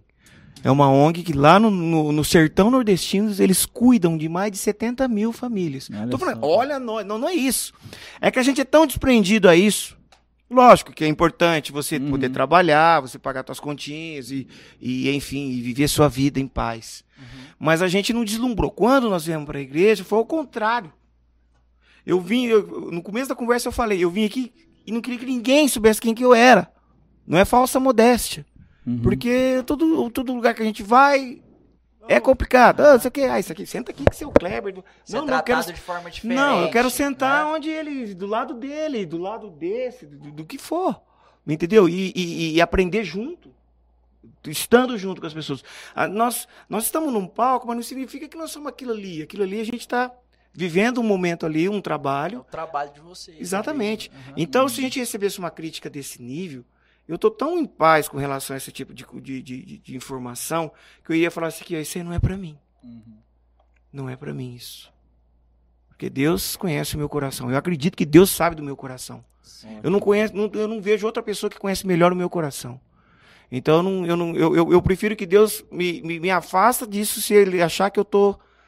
Não é falsa modéstia, mais uma vez, porque a gente faz com tanto amor, a Pode gente falar, busca Kleber. inspiração. que- A gente busca inspiração com Deus. Eu não, essa música ela não tá pronta. Ah, nananana, nananana, não, não tá em nenhum lugar. Até mexi no refrão aqui. Você mexeu? Já. Já melhorou. Né? Ó, é. Espírito Santo vai com você do que é, é comigo. Faz um pouquinho pra mim. Temos que refazer o refrão. Ah, legal. Mas como é que é o começo, aí, ó, irmão? Inédito, exclusivo aqui do Como é é nosso começo? podcast, hein? Vamos lá. Papo Eclésia bombando. Tá mesmo? Ó, o pessoal quiser conversar, a gente também quer falar, viu? Manda aqui, pode É, mandar a sua pergunta aqui. Tá, a gente pessoal. canta esse trechinho aqui e vamos conversar um pouco com o povo. O que, que ele fala, irmão? Ou não, o que, que fala no começo? Hoje eu consigo.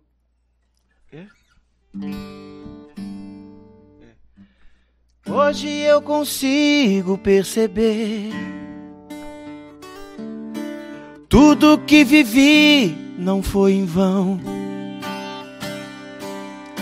Aprendi que posso escrever uma nova história, uma nova história. As lágrimas vão secar as feridas. Todo o meu passado já ficou pra trás. Hoje é um dia que nunca existiu. Eu olho pro milagre dessa vida e vejo que as chances são reais de reconstruir a minha história. Como é que é o refrão? Já É tempo de me levantar. É o momento de recomeçar. Já é tempo de me levantar sem medo de recomeçar. Isso mesmo. Cara, que legal. De improviso o negócio foi, É. olha só. Porque a gente fala, tá na pandemia, não tá? Hoje eu consigo perceber. Sim. Pra entrar na, na, na- na- na mente da, da pessoa. Tudo que vivi, pessoas morrendo, família, amigos, vizinho, ou aquela que você nem conhece.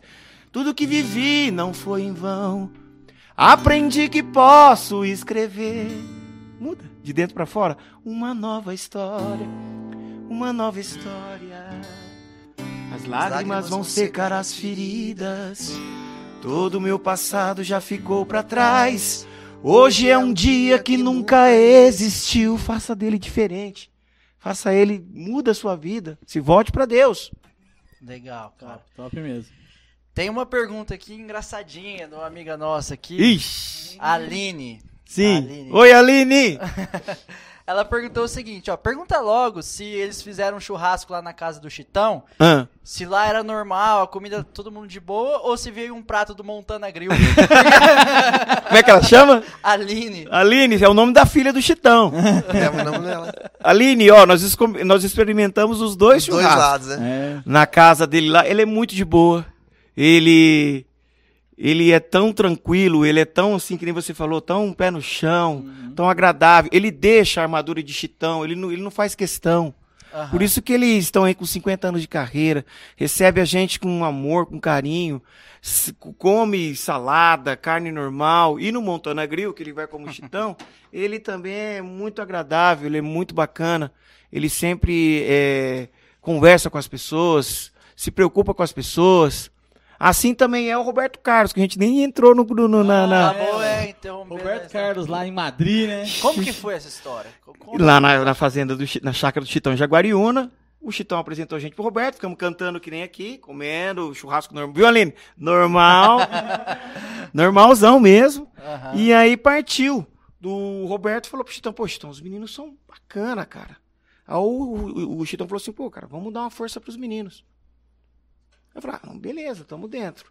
E o Roberto começou a convidar a gente, porque ele mora, a família dele é de Cordeirópolis. E a chácara dele, do Roberto, que é um- uma casa gostosa, campo de futebol, é em Araras. E é muito perto, Araras, Cordeirópolis, Campinas. Aham. E aí ele começou a convidar a gente, e a gente sempre gostou muito de futebol. Ia lá, batia uma bola e cantava uma modinha. Aí ele vinha nas férias. Aí um dia ele ligou pro Tony e falou: Vem. Foi aquela que você falou? Do passaporte? Vocês têm passaporte? Tenho. Vem vem pra cá amanhã então que eu já comprei passagem pra vocês. Tá lá no, no aeroporto. Eu falei assim, mano, nós não temos visto. Ele falou, ô Jacu, aqui na Espanha não precisa de visto, é só nos Estados Unidos.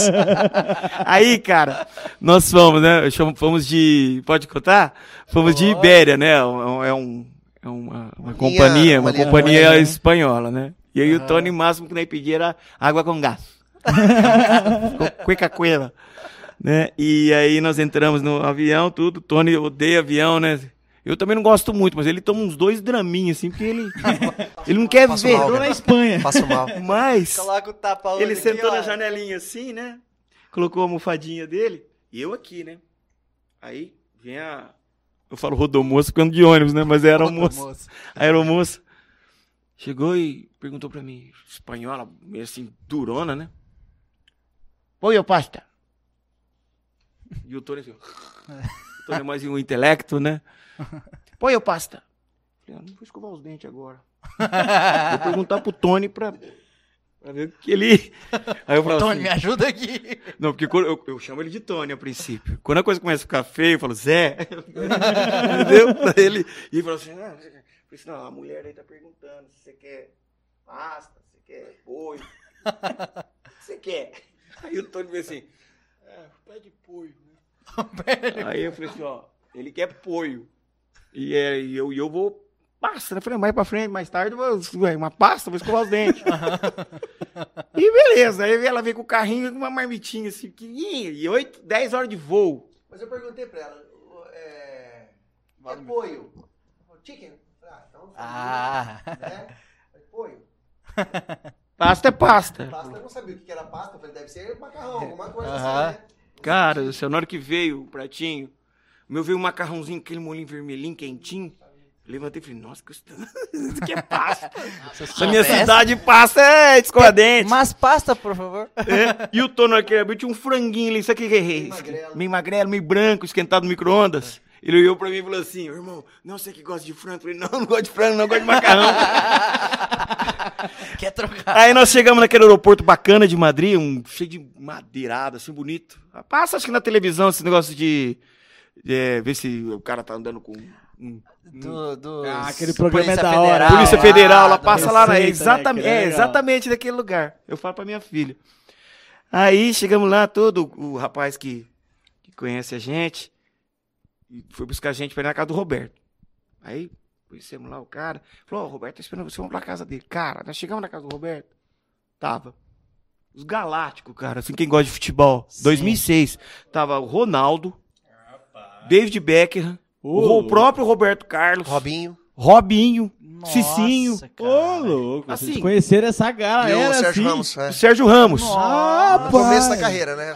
Eu abraçava o Não, David Beckham. mano. Que que é isso, Conheceram o cara? Sérgio Ramos e saíram inteiro da. da- Ele era bem menino ainda. Menino, ele, de Ele 2006. tinha acabado de chegar no Real, é. É. Aí o Roberto levou a gente no outro dia no treino, né? Imagina os olhinhos, hein, Cara, caras eles foram assim. no treino do, do É, lá naquele Ah, CT do Real. nossa. Lindo, cara. Lindaço, muito legal, né? Mas o Heitor, a gente sabia que ali não era o... Era o nosso amigo, assim, amigo, mas não era o nosso mundo. A gente sempre teve esse Aham. discernimento. A gente a- aproveita aquela situação, mas a gente sabe que aquilo não sobe na nossa cabeça. Sim. Mas a gente curte aquele momento por gostar do futebol. Sim, com certeza. E aí tava passando aquele Van Nistelrooy, lembra? Que era o reserva do Van. Nossa, Era. é o Tony tava assim meio perto grandão. de mim, assim, né? E ele passou assim, eu sou meio brincalhão, né? E eu mandei assim, Van Nistelrooy! E escondeu ele, com ele, aquele carão assim. Olha que tá ali comigo, quero, muchacho. Então eu falei assim, não, foi ele ali. Falei, Não, mano.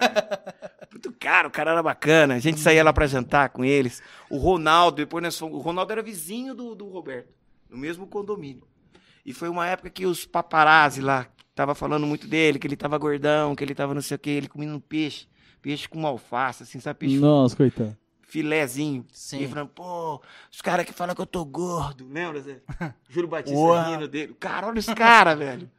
Então foi as assim. que eu- a gente Vocês que- ali tocando modão pros caras. É, o Roberto Carlos ele é apaixonado por música sertaneja. Até hoje a gente se fala.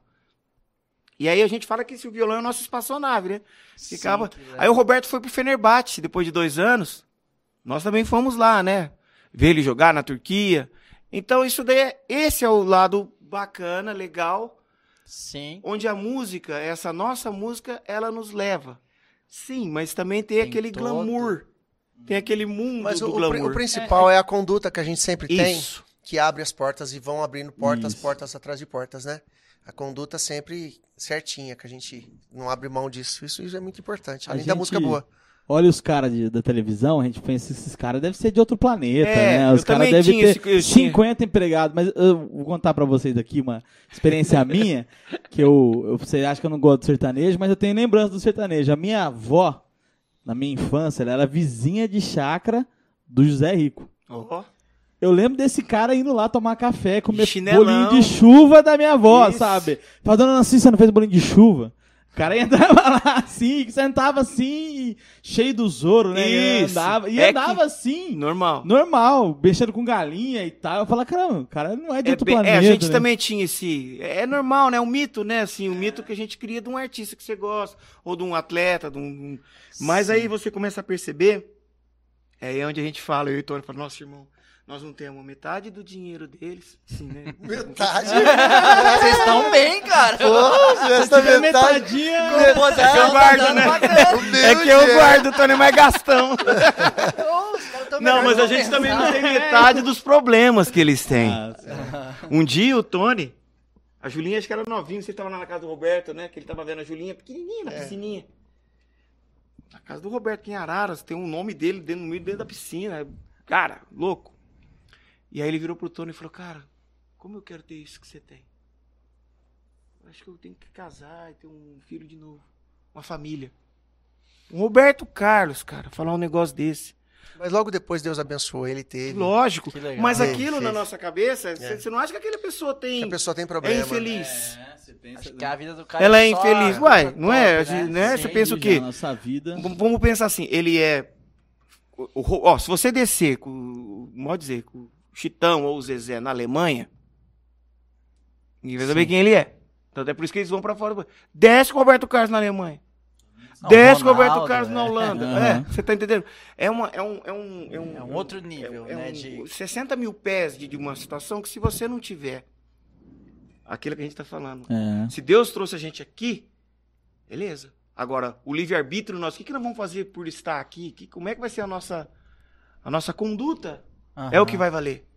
E vocês têm contato com, com o Roberto até hoje. Com Até o Roberto, com o Daniel Alves aqui, que ele era, ele tava no Paris. Aí a gente tinha bastante Ele tá amizade. no Barcelona. Mateuzinho Não, do Barcelona. emocionou aqui agora. E aí né? ele Daniel foi, Alves, foi você pro, dele? pro São Paulo. Fã. Migão, a gente Dani fala é no zap. é. Olha lá, o cara tem o WhatsApp do Daniel Sim. Matheus. Kleber. Ah, Já Deus. pa- damos duas horas e 15 de Ah, papo que legal, aqui. Fugimos um pouquinho, né? Da, Fugimos. da- Não, da- mas, não, Mas foi é assim. fugir mesmo. Legal mesmo. É que nem eu falei, não é entrevista, não, nada. Sim. A gente vai Conversa. conversar. Foi muito bom. É bom as pessoas conhecerem também esse lado de vocês. Sim. Importante. é, ouvirem essas respostas, essas perguntas que nós fazemos aqui. Queria agradecer o Bruno Feltrin, mandou um abraço. é o Bruno que canta Obrigado, aqui. Bruno. Ele mandou um abraço. Sou fã é dele. Super Sou fã dele, Sou fã voz dele também. maravilhosa. Aliás, É. todos os meninos estão cantando muito bem. E as meninas também. Sou fã de todos. Então, beleza. Então, ó, Obrigado, queria viu? Obrigado pelo demais, convite. Foi muito bom mesmo papo. legal. A gente é, tá muito honrado de poder fazer isso Uma honra é nossa. E foi um prazer, beleza? Cara, a gente quer agradecer vocês, a oportunidade mais uma vez, do pastor Edevaldo, dos meninos. É, a gente acaba meio que esquecendo o nome, fica até meio, né? O Robin, todas as pessoas que gostam da Meus gente. amados irmãos, manda É, essa. meus amados irmãos. Pastor Devaldo esquece meu nome até hoje. É, não então tem tá problema. bom. Pastor Devaldo, pra falar com você, que disse que você na pescaria você é enjoado demais. E, o nosso tricolor tá que vai, Ah, vai que tá vai. Mas o mais legal de tudo isso, gente, que a gente chegou com uma, uma bagagem de vida que nada, pelo menos pra mim, de tudo isso que é legal que a gente tá contando, que é fantástico, que é legal ver, participar, mas quando você tem o contato com Deus, com conexão de verdade, com o coração, vindo de dentro pra fora, isso daí não tem, não, não- não mede, não tem como medir. Tem como te medir a alegria que a gente teve com o Roberto Carlos, teve como medir quando a gente foi lá no Bernabéu lá. Levou vocês pra gravar um DVD no Citibank Hall. Isso. Tem essa. O Isso. pessoal tá lembrando vocês. Isso, é isso verdade. E mais nada, no meu coração, quando eu canto aqui na igreja, e volto a dizer, a gente não tem esse negócio de falsa modéstia, é uma coisa que é uma verdade. A gente treme. Por mais que a gente tenha 30 anos de desenvoltura, de profissionalismo musical, de artista, a gente treme, porque a gente é um, é, é um, é um, é um caminho que é, que o Tony falou, você ouviu falar, mas você não conhece. E quando você, a cada esquina que você acaba conhecendo Jesus, conhecendo o caminho de Deus, aquilo te, no meu caso, aquilo me mexe muito com as minhas emoções, com meus sentimentos e me transforma, que é o mais bacana. Eu hoje em casa eu, acredito que eu seja um, um, um pai de família melhor. É, ainda tenho muitos erros e quem não tem, erro todos os dias, desde as 8 da manhã até as 7 da noite. Mas eu sinto no meu coração que essa transformação que eu estou vivendo com isso, é importante eu estar falando isso, porque tem pessoas que conhecem a gente só como artista. E realmente é, um, é é uma situação que eu sinto a transformação, sem falsa modéstia, sem igrejismo, Sim. mas como aquilo que você falou, a- o caminho, as flechas do caminho certo. A flecha de caminho de Deus, ela é, você tem que ouvir. Nem no teu Waze, em 500 metros, vira à direita. E eu estou aprendendo que o Waze de Deus, ele fala com você, desde que você esteja ouvindo ele. Sim. É, inclusive teve até um culto que, ele, que ele, o pastor falou sobre isso. E, e o, como é que chama aquele pastor novo que é um o pastor Paulo Cristiano. Paulo Cristiano. Paulo Cristiano. Que ele me indicou, parece que o livro de C.S. Lewis, Uhum. que fala que Deus grita no sofrimento e na hora que você está bem, Deus cochicha, né? Então é importante que a hora que a gente está bem, conseguir ouvir a voz de Deus também. Sim. Não só na hora que a gente está sofrendo, aflito, ouvir. A gente tem que saber As antenas da gente, as parabólicas da gente, a Tá- gente tem que tá estar antenado, voltado com isso. conectado. É muito difícil. O dia a dia, às vezes, te fecha algumas antenas e é onde a gente Correria, peca, é sim. onde a gente cai. Que é, enfim, é humano. Mas a cada dia é, uma, é um treinamento isso, acaba sendo um. É que nem academia, né? É um treinamento de você Exercitar o exercitar o relacionamento com com Deus Deus. A conexão com Deus e a intimidade com Deus. Você pode ter uma conexão, mas você não consegue ter a intimidade. Essas duas fusão, é, ou união das duas se torna a- o, o- o cabo que liga você com com Deus. Eu Sim. acho que é isso. Cara, eu agradeço vocês também por terem aceito o nosso convite. A gen- eu, particularmente, falei com o Matheus, eu tava nervoso, porque vocês são é, uns caras que já passaram aí por várias pessoas conhecidas que entrevistaram vocês, conversaram com vocês. isso. E a gente agradece a força que vocês estão dando pro nosso Pô, que podcast. tá isso, é um aqui, prazer cara. pra gente, uma honra pra É, gente. Conversar com vocês, conhecer um pouco mais, assim, conhecia do, do Racha um pouco também. O Tony me deu várias orientações pra tentar achar um lugar que eu ia render. Olha, olha que santo! Olha que santo! Aí eu falei assim, cara, ó, fica mais aqui. Vai na bilheteria. A bilheteria. bola do Lip tem que ser milagreiro, Não, né? ele chegou, ó, olha o jeitinho, ele falou assim, cara, eu acho que você ficar aqui atrás, eu acho que é o seu lugar. Olha só, Mas você continua, não, você foi pra frente, né? Aí eu, não, eu- Misericórdia, que meu irmão. saiu do racha. assim, mas eu gosto de fazer gol. Cara, eu tenho, Faz, eu não tenho Quem falha não gosta, né? Ele falou isso, gosta de fazer gol. Fazer gol. Quem não gosta? Que legal. Cara, eu tenho... Tem 30, 30 atacantes, faltava zagueiro. Defesa. E precisava de alguém que tivesse que abacaxi. E o Evaldo na caras. reunião Não, antes e- do campo, ele falou assim, ó, a gente tava chegando, ele falou assim, ó, eu sei que no futebol, cala a bola, você, fala, você quer falar um, Um palavrão. um palavrão, não sei o quê, fala misericórdia. Abençoado, cara. É, abençoado. abençoado. Glórias! Gente, Ele é muito cara, cara de pau, velho. Pra finalizar, eu queria assim, eu sei que vocês escreveram mais músicas além da Sim. minha oração nessa Sim. reunião com o Evaldo e com vocês. Vamos finalizar com uma música. É o Shaddai, é o Shaddai. É, É o Shaddai. eu Vocês gosto. vão com a gente? Então vamos. Não, vamos fora. junto. Vamos junto, vamos junto. Vai lá, vai lá, Vamos, gente, vai. Nossos ouvintes não Vocês sabem elas? Ou assim, que nós também não lembramos, viu?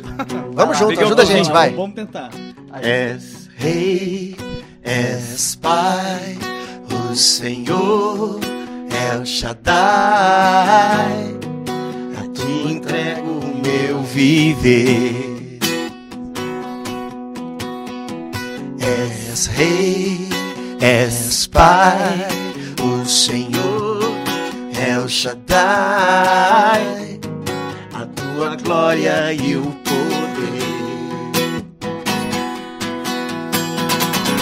Tudo vem de ti, és a perfeição na tão meiga flor.